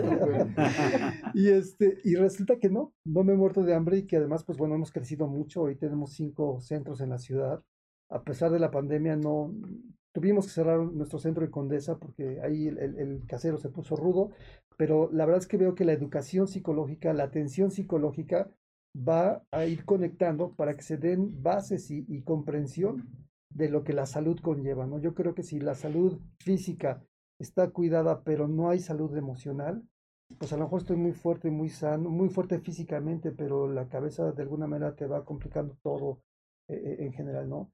Muchos de nuestros políticos deberían de ir al psicólogo para que pudieran entender este, la importancia del equilibrio y, el balance, ¿no? Pero además yo eh, creo que han tenido la oportunidad de realizar estudios conjuntos con la Universidad de Australia, con la de Nueva York, con la Universidad Autónoma y con otras universidades. tenemos, mira, tenemos un proyecto de investigación bien bonito con la Universidad de Melbourne en Australia. Eh, este ya tiene unos dos, tres años. Este, Lucero Sandoval fue la doctora que llevó ese proyecto y nos dio la oportunidad de brindar tratamiento eh, y atención psicológica a 110 familias gratuitamente, ¿no? Este, porque estábamos en el proyecto de investigación y se les apoyó a estas personas, ¿no? Es, era para niños con eh, trastorno cráneoencefálico, no, con eh, traumatismo cráneoencefálico, que habían tenido conductas disruptivas. Cuando hay un golpe en la cabeza muy fuerte, algunos niños pueden tener conductas disruptivas, agresivas, y entonces aquí ayudamos a los papás a ver cómo manejar ese tipo de casos. Actualmente estamos haciendo otro estudio que también si se meten en la página, a nuestras redes sociales, necesitamos chicos de 5 o 6 años para que se hagan estudios de aprendizaje para otro proyecto. Que si nos invitas a hablar de ese proyecto, este, Sí, tenemos ya. a Lucero Sandoval Ya y que que les platique. está. Y estamos pues este, convocando gente que igualmente les podemos regalar el tratamiento. Este, nada más que nos ayuden a terminar este es todo el proceso de programa, claro. Muchas gracias, Robert. Y sí, andamos pues trabajando con la UNAM. Este, este proyecto que les platico también fue con el Seguro Social. Fue en conjunto UNAM, eh, Scalti. El Seguro y- Social, a pesar de todas sus debilidades, que se les inundan los hospitales. Tiene grandes fortalezas, ¿no? Y gente muy competente y capaz, ¿no? Ayudar. ¿Ya nos contó lo de Tula, capitán? Que nos los cuente Creo que, rápidamente. creo que al aire no. Está bien, aire no. Es que el capitán está en, eh, eh, como piloto de, rescate. de rescate. Ah, wow. Del grupo de cóndores de la policía de la ciudad. Ok. Sí. Oye, Roberto, fíjate que ahorita que está platicando este Miguel Ángel, eh, está, hay una pregunta, dice que la conferencia se llama Escuela para Padres y están preguntando hasta qué edad el cerebro del niño se desarrolla psicológicamente, hasta qué edad tenemos para poder Eh, ayudarlos. O el- no hay una edad. No hay una edad, o sea, nos desarrollamos hasta la vejez, o sea, Bueno, pero de- decía Miguel Ángel en una de las tantas veces que, que hemos tenido que, que se finca a Sí. los cuatro o cinco años. Exacto, las Sí, bases la- de, de- de- de de- las, de de- las- de la salud emocional puede estar en los primeros años de vida. ¿no? Sí. Cuando hay una teoría que se llama teoría del apego. E- Es, bien bonita la historia de la teoría del apego, porque eh, la empezó a estudiar un, eh, una persona, este, un especialista en animales, en psicología animal, un, este, ay, se me fue el nombre de cómo se llaman estos especialistas. Etólogo, un etólogo, ¿no? Sí. Este, pero empezó a estudiar las aves. Resulta que ¿Qué tal, Conrad amigos? Lorenz se llama este Saludos hombre. para todos, ¿cómo están? Él empezó a darse cuenta. Que algún tipo de ave, cuando nacían, lo seguían, particularmente fueron los patos.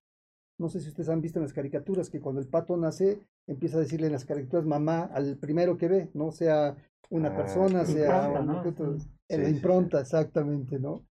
Y entonces, después hay otro hombre, este, Harry Harlow, que descubre algo parecido con changuitos. Este, hay unos monitos reusos chiquitos que cuando los tenían en jaulas se daban cuenta que al limpiarse la jaula les quitaban un trapito y el changuito se aferraba al, al trapo, ¿no?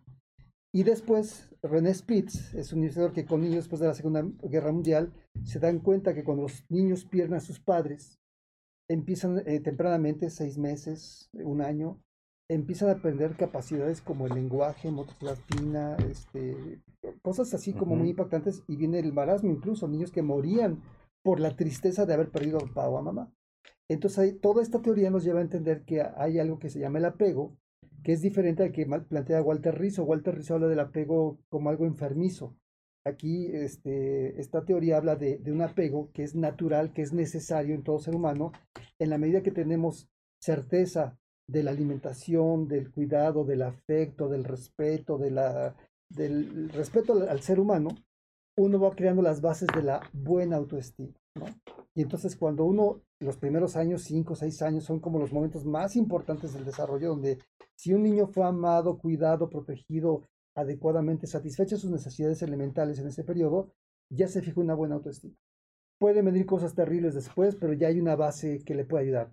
Puede, puede afectarse, pero si está esta base, ya es difícil que la persona se destructure, ¿no? Incluso algunos problemas como la psicosis, cuando hay mucho descuido tempranamente, se puede, puede ser uno de los detonadores de psicosis, de locura total, cuando no hubo estos cuidados tempranamente, ¿no? Entonces, a partir de ahí, pues sí, el, eh, tempranamente se sientan las bases, pero el desarrollo psicológico sigue toda la vida. Digo, hay, hay hombres de 80 años, ¿no? Que pueden cambiar su visión y su comprensión y su filosofía de la vida a partir de experiencias también que nos van sucediendo. La flexibilidad y capacidad de adaptación va a depender mucho de, de los, las ideas que tengamos, ¿no? Este, acá tenemos mucho la convicción de que la, las ideas son como motores. Hay ideas que nos habilitan y hay ideas que nos inhabilitan, un poco pensando en la alimentación, ¿no? Si yo como papá pienso, ay, que tome coca, no importa, no pasa nada, este, que exagerada la mamá, que frecuentemente sucede eso, ¿no? ¿no? Este, pues es una idea que tengo ya ahí fija, ¿no? Pero esa se puede mover, por supuesto. El punto es que yo sea consciente que si tengo ideas rígidas, cuadradas, este, intolerantes, desde una base de egoísmo o de narcisismo en mí porque no acepto la opinión de alguien más, este, o, o puedo ser flexible y cambiar, ¿no? Que eso da- es un indicador de salud emocional, el tener cierto grado de flexibilidad, ¿no? No ser blandengues, pero sí tener cierta flexibilidad es muy, muy importante. Este espacio de, de ustedes, ¿no? El ciclo de conferencias, pues lo que busca es eso, prevenir. Estas charlas son justamente darle información a la gente que le va a permitir no gastar en una enfermedad, ¿no? Yo tengo pacientes hoy que, bueno, desafortunadamente no tomaron atención psicológica tempranamente y a veces ya después es, muy difícil y, y lleva mucho más tiempo que si me atiendo, escucho, aprendo. Y fíjate, hablo yo de psicoeducación, no de psicoterapia, esto es psicoeducación. A veces la psicoeducación se le ve así como, ay, este, no es especialidad, ¿no? Pero es mucho más barato este, es intervenir a ese nivel, claro, ¿no? Y Definitivo. cuando tú aprendes desde la psicoeducación, eh, déjame platicar un poco. de- En Iscalti tenemos un proyecto este, que se llama Iscalti Ayuda para personas de, de bajos recursos económicos porque tenemos un grupo de especialistas, doctores, maestros, con grados de doctor maestro, cobran caro. Y postdoctorados incluso, ¿no? Pues todavía no llegamos, pero ahí vamos, ahí vamos. Ahí va ¿no? Miguel Ángel, está en eso. Está, está en Y este, este, este grupo de, de psicoeducadores, este, que son pasantes de psicología o licenciados en psicología, que no tienen el grado de maestría, pero dan psicoeducación a un costo más bajo, ¿no? Es súper efectivo, con un muy buen diagnóstico y que la gente puede acudir a nosotros sin tener, pues, to- con la garantía de que están bien atendidos. No es la especialidad, pero les aseguro que van a tener una muy buena atención y además a nivel preventivo un- una alternativa bastante positiva. O sea, costo disminuido. Sí, costo muy disminuido. Sí, muy, muy, mira, no estamos tan baratos, a lo mejor como el DIF hay consultas de 30 pesos, Sí. pero ahorita un especialista Como- te está como las cobrando. farmacias similares, ¿no? sí, no, no estamos tan bajos, nuestro costo es de 200, 400, pero los especialistas sí están cobrando accesible. entre 800, 1000 es lo que cobran nuestros especialistas, ¿no? Bastante accesible, ¿no? Así es. o- Oye, oye, Miguel ¿Iscalti atiende nada más niños o también No, no, adultos? no. Tenemos especialistas en terapia, terapia de pareja y familia, Ah, adultos, Sí. adolescentes, niños, este, familias. Es, es- tenemos. Perfecto, Y de además todo. tenemos neuropsicólogos y terapeutas de aprendizaje y, Y, de y los lenguaje. programas de, de defensa, Ah, bueno, claro. Prodefensa es otro programa que tenemos muy padre acá en Iscalti, en el que le enseñamos a los niños a saberse defender del bullying, pero también es un programa que, de hecho, la, la base de este programa de Prodefensa es, hace muchos años en Estados Unidos, Enrique Cervantes, el director de Prodefensa, él trajo esta metodología en México eh, de un maestro, una maestra de, ¿no? Resulta que era una artista marcial que era la campeona de campeonas en Estados Unidos, y entonces un día dice que llega a su casa y había tres tipos en su casa, y la campeona de campeonas se paralizó, porque uno de los efectos de la adrenalina, cuando estás muy angustiado, muy estresado, puedes tener toda la fortaleza física, todo el entrenamiento, pero pues la adrenalina le ganó y se paralizó la mujer. Entonces pues la agredieron, la violaron y demás. Uno de los alumnos de ella se quedó sorprendido de por qué, siendo quien era, no se defendió. ¿Qué pasó ahí?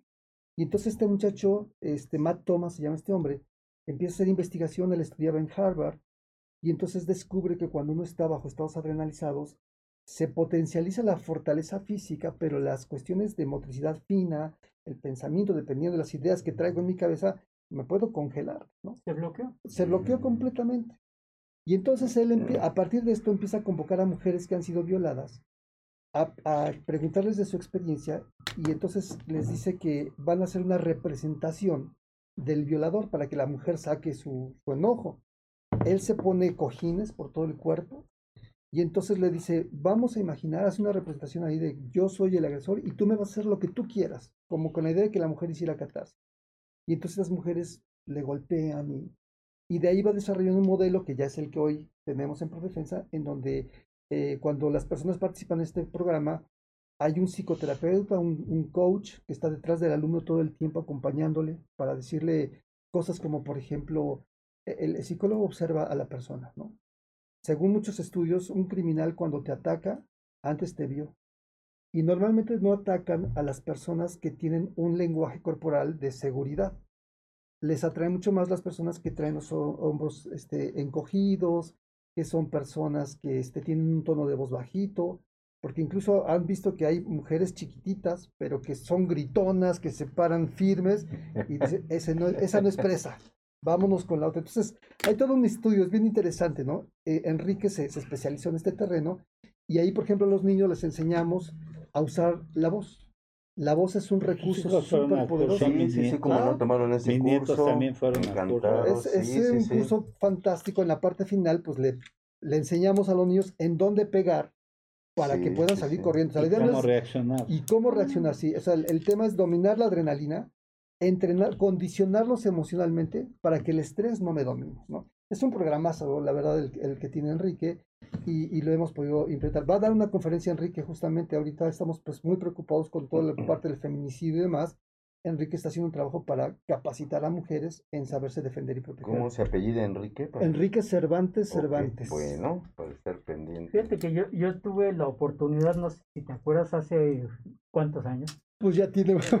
de, de- de haber participado con un con un grupo de colegas que eran de infertilidad.com, que fue donde Infidelidad.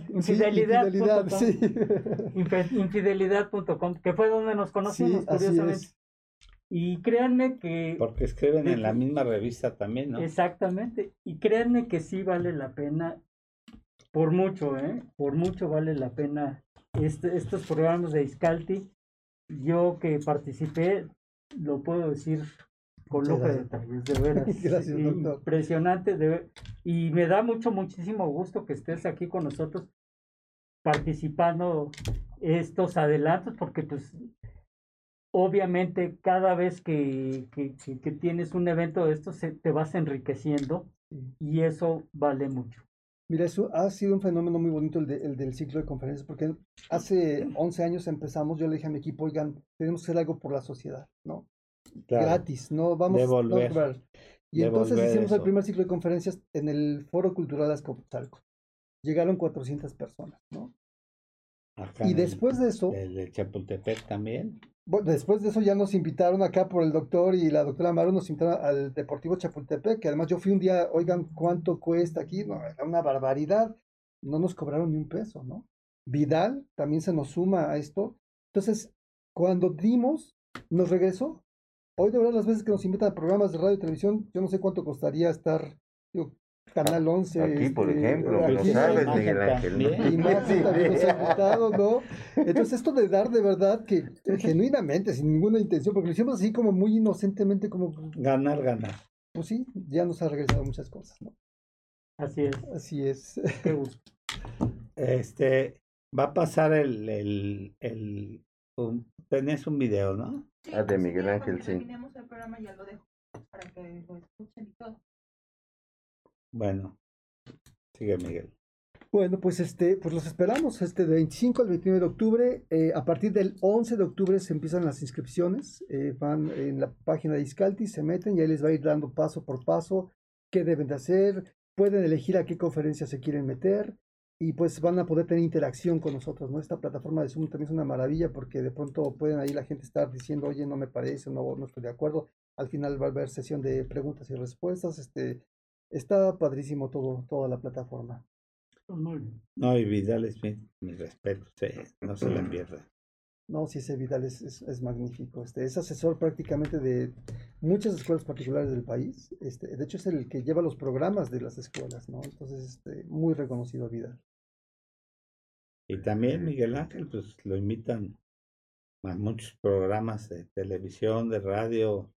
Bueno, pero eso ya es porque tú me quieres mucho, Robert. Me echas muchas flores. No, no, no, es, es un excelente conferencista y investigador y, y tiene una trayectoria impresionante, ¿no? Ahora, ahora fíjate lo que me gustaría recomendar a la gente. Estoy leyendo este dos libros. Eh, el, el primero se llama Sapiens, no sé si lo han escuchado. No, no, Tienen que leerlo todo mundo. Este, es, es de Yula- Yuval Harari. Es un libro, es la historia del Homo sapiens, ¿sí? Donde nos va contando la historia y las revoluciones en la humanidad que han llevado a ser al Homo sapiens lo que hoy somos, ¿no? Y ahí vemos como, por ejemplo, eh, una- un avance muy importante fue el, el- el descubrimiento del fuego. Narra él ahí que antes para un homínido comer le llevaba cinco horas. Cuando el hombre descubre el fuego, pues come en una hora. Y entonces esto favorece una evolución porque en lugar de estar cazando, buscando y comiendo, ahora podía hacer otras cosas, ¿no? Y así va narrando, ¿no? Y cómo además Sapiens fue como ayudando a extinguir a las otras especies. Dada la inteligencia que tenemos, fuimos haciendo como grupos y demás, este, y, y se fue como extinguiendo y, y queda Sapiens.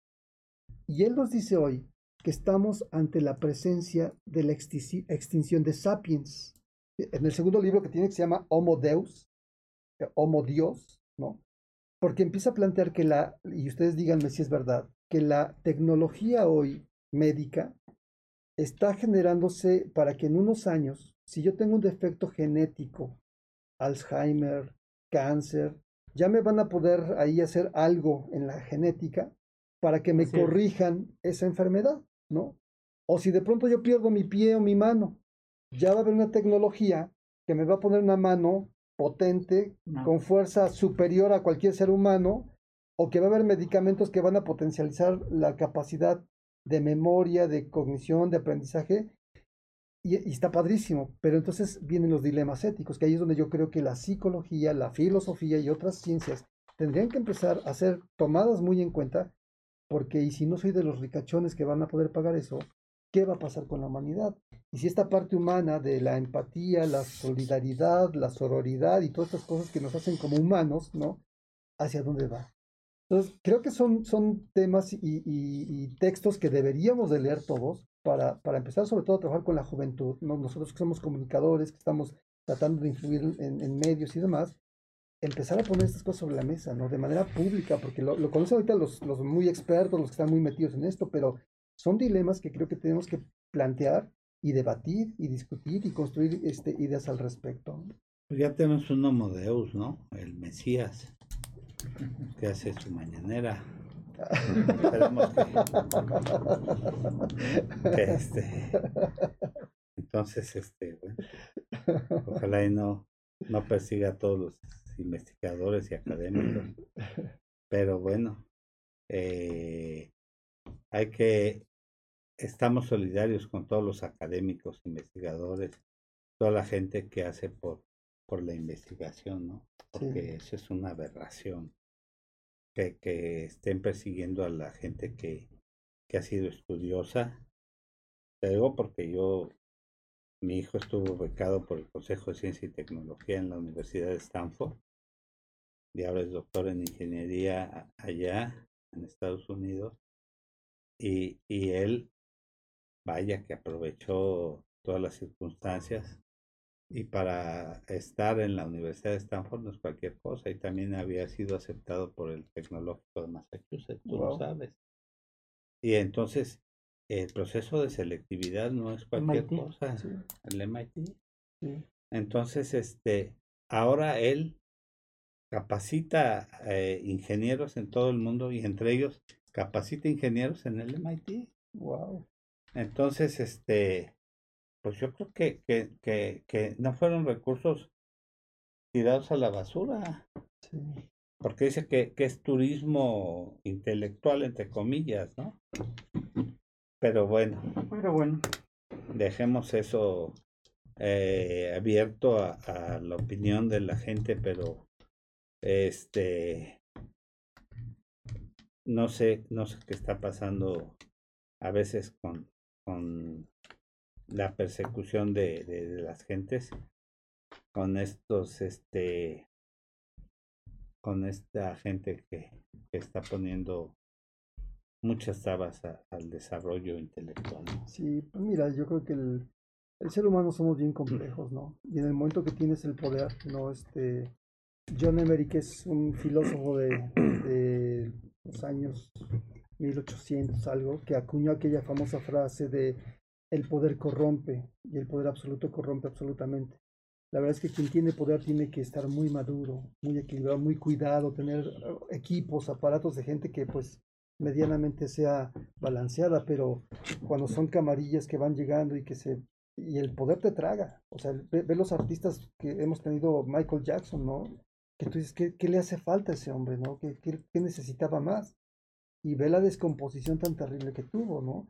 Y eso para los papás, o sea, si, si nosotros en- entrenamos a nuestros hijos a superarse y a crecer, de la mano de esto tiene que ir un aparato eh, formativo en valores, en principios, ¿no? Que cuiden justamente de eso, que en el momento que estés en el poder, no te pierdas porque te traga y el ego se te empieza a subir y bye, ¿no? Te olvidas y, y se te olvidan todas las cosas que tú habías aprendido en algún momento de tu vida, ¿no? Y, y lo vemos en Venezuela, ¿no? Sí, Y nosotros aquí estamos en un centro de investigación y desarrollo y, y estamos muy agradecidos que nos den la oportunidad de que este sea una plataforma para poder transmitir conocimiento, ¿no? y educar. Pues Y- mira, y exacto. espacios como estos, de verdad, yo, yo creo que es algo que tiene que defenderse y pelearse porque pues cuesta trabajo. Digo, cada uno de ustedes están invirtiendo su tiempo aquí, ¿no? ¿Cuánto te cuesta una consulta y cuánto estás dejando de ganar? Y sin embargo vienes y lo das con gusto, ¿no? Entonces, Y además es un, es un programa sin fines de lucro. sí, sí, sí, sí. Y estamos en la décima temporada. Sí, ya vamos por- en el décimo año. Están preguntando por los teléfonos. Ah. poniendo. Sí, está, nuestros teléfonos son 55 53 42 20, eh, 55 53 42 22 03 55 53 42 41 94 Nuestras redes sociales son Iscalti Psicoterapia, en, eso es en Facebook. Eh, si gustan eh, buscar este, nuestros programas en Canal 11, en demás, estamos en YouTube como Iscalti México. Y en Twitter, Instagram estamos como arroba Iscalti. Y ahí van a encontrar mucha información de todo esto, de programas, eh, tips, este, consejos, demás cosas. En TikTok, ¿no están? No estamos, ya desde el otro día me dijo Robert, y ya estamos Sí, pues trabajando ya, en ello, ya. ya estamos trabajando en ello. Me, me Eh, comieron mis colaboradores de- el otro día en que les dije que no estamos en TikTok. Sí, imagínate, ponlos a todos los recién salidos, son Sí. expertos. Ah, sí, ustedes también. Sí, viste todas las. Sí, sí. Pero repítalas, repítalas, capitán. Doctor, repita sus teléfonos Teléfono. aquí a la cámara. Yo no los vi. Tu teléfono.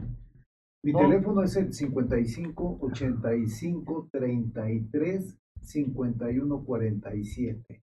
Ya los eh, las redes sociales te encargaste de, de, de mandarlas, ¿verdad? Mi celular es 55 19 54 41 63 y 55 19 63 23 97. Pero, pero no haces este turismo aéreo como hicieron en el Seguro Social ahí en Chiapas, con una La esposa. la esposa de un funcionario del Seguro Social, muy guapa por cierto, que andaba repartiendo vacunas supuestamente en, en un helicóptero del- de, que estaba al servicio del Seguro Social, pero andaba haciendo labor social, ¿no? No, no hacemos eso, doctor. Que andaba haciendo este turismo Social. No, estaba haciendo labor este, social de apoyo, pero esposa de un funcionario del IMSS, ¿no? Ok. Los diplomas los tienes ahí. Sí, aquí están. Perfecto. Son 11, 13. Ah, muchas gracias. Miguel Ángel. Gracias. Y este, ¿Algo más que quieras eh, decir, este, Miguel Ángel? Pues mm, por aquí estarán próximamente este, colaboradores míos para volver a invitar a la gente. muchas gracias. Agradecerles el espacio siempre, doctor Clayman, Robert, este, sí, sí. doctor Poseros, muchas Sí, gracias. claro, no, Este, gracias a Es ti. un placer siempre. Extrañamos al señor Sánchez Vera, ¿cómo es posible Sí, que sí, todavía sí. no venga? Oye, Es que tiene miedo de que lo mordamos. Se contagie. Sí. y este, ¿cómo se llama? Este, Alejandro, sí es Alejandro, este, el doctor Este, Fernando, Fernando, Fernando, sí, Lira. Fernando. Es que Fernando, eh, apenas hablé con él, está todavía viviendo el duelo de que perdió a su mami Oh. hace, pues ya más de un mes, y, y me dice que, pues que todavía no, no, no supera su duelo y que se disculpaba y le dije, Fer, los duelos los vivimos de manera diferente, tómate el tiempo que necesites Sí, claro. y, y tú sabes que, que aquí está tu lugar. Dices que ha sido muy difícil para mí, no he podido aterrizar esta emoción. Dije, "Fer, aquí está tu lugar cuando tú... Mira, eh, en parte, eh, el ciclo de conferencias de este año le hemos titulado eh, Semáforo Verde, entre ah, este, signos de interrogación. Sí. Comenzamos unidos en acciones y emociones. ¿Qué tal, amigos? que De yo salud para todos, ¿cómo están? están mando un fuerte abrazo. Soy Ahí está, ah, le puedes Y en poner esta ocasión la, para invitarlos a nuestro onceavo ciclo de conferencias para eh, de... La fecha, Ah. Está, próximo está muy, muy 29, bien 25 al afectados, y bueno, 29 de las familias octubre. obviamente hay, hay Nuestras niños, inscripciones serán- mi hijo, amiguitos de mi hijo, cuando me salgo, eh, papi, no te vayas, ¿a qué hora vas a regresar? preparado algo pues muy ligado al tema de la pandemia. Pacientes, toler- tolerantes, no sobreprotectores, pero tampoco que no minimicen las emociones y las reacciones de los niños, ¿no? Porque puede ser desesperante que ya me tengo que ir, ya se me hace tarde y el niño está aferrándose a mí, pero es que ha sido traumático. No sé para ustedes cómo ha sido, pero Sí, murió sido mi tía, difícil. murió mi tío, murió mi amigo, o sea, tenemos la muerte la traemos hoy Yo aquí perdí como un nunca. hermano hace cinco meses, a- hace cinco meses, y tú perdiste a, a dos tíos Sí. muy cercanos. Uno se murió un día y otro al otro, al otro día. día. Sí, y, y este, y bueno, y eh, amigos, nos vamos enterando de mucha gente que ha muerto, ¿no? Entonces, eso impacta psíquicamente, por supuesto, ¿no? Y de alguna manera los niños, pues que... O sea, se ¿qué tan son preparados estamos para, para este semáforo verde? Lo que pasa es que también la economía se quebró. Exacto. Mira, Sí. es un dilema, porque tenemos que seguir, la vida sigue, pero ¿cómo vamos a seguir? Indiferentes, negando la realidad, que son los mecanismos psíquicos primordiales que tenemos como los más primitivos, o con conciencia, con tolerancia, con cariño, ¿no? Este, esa, es, esa es la invitación, y el ciclo de conferencias va a abordar todo esto bastante bien. Muy bien. Pues muchas gracias a- al capitán, al doctor Alejandro Bonfil, a Miguel Ángel de León, a mis compañeros, al doctor Jaime Clayman, a Gabriel Rojas, a Joseph Amaro, a Sai, a Rita, a Nada más. Nada más. Ya no se ya no puede. se puede mencionar. Este, pues a toda la gente que hace posible este programa y toda la gente que está detrás de, de los micrófonos. Y les deseamos que tengan un excelente día y un mejor fin de semana. Muchas gracias. Les mando un fuerte abrazo, soy Miguel de León. Y en esta ocasión para invitarlos a nuestro onceavo ciclo de conferencias para padres. La fecha, próximo 29, 25 al 29 de octubre. Nuestras inscripciones serán abiertas a partir más o menos de la segunda semana de octubre en nuestra página www.iscalti.com. No te lo puedes perder. Este año hemos preparado algo pues muy ligado al tema de la pandemia. Eh, vamos a hablar diferentes temas, además de lo que comúnmente desarrollamos con respecto a la función de ser padres. Vidal Schmel será nuestro invitado especial. Estamos muy honrados, muy contentos de que Vidal nos acompañe. Y eh, va a tomar un tema sobre la pornografía. En pandemia, los índices de pornografía, de consumo de pornografía han incrementado tremendamente entre adolescentes. Y es un tema que no te puedes perder. Debes estar muy atento, papá, sobre cómo atender a tus hijos, que cada día más tienen acceso a este tipo de información. Recuerda nuestra página www.scalti.com. el portal de Salud para Todos, también ellos estarán dando información y nosotros desde Iscalti Psicoterapia, en nuestro Facebook, en nuestro Instagram, eh, acércate para saber de nosotros. Estaremos en diferentes programas, radio, televisión, tele, ahí también estaremos dando algunas informaciones. Un fuerte abrazo.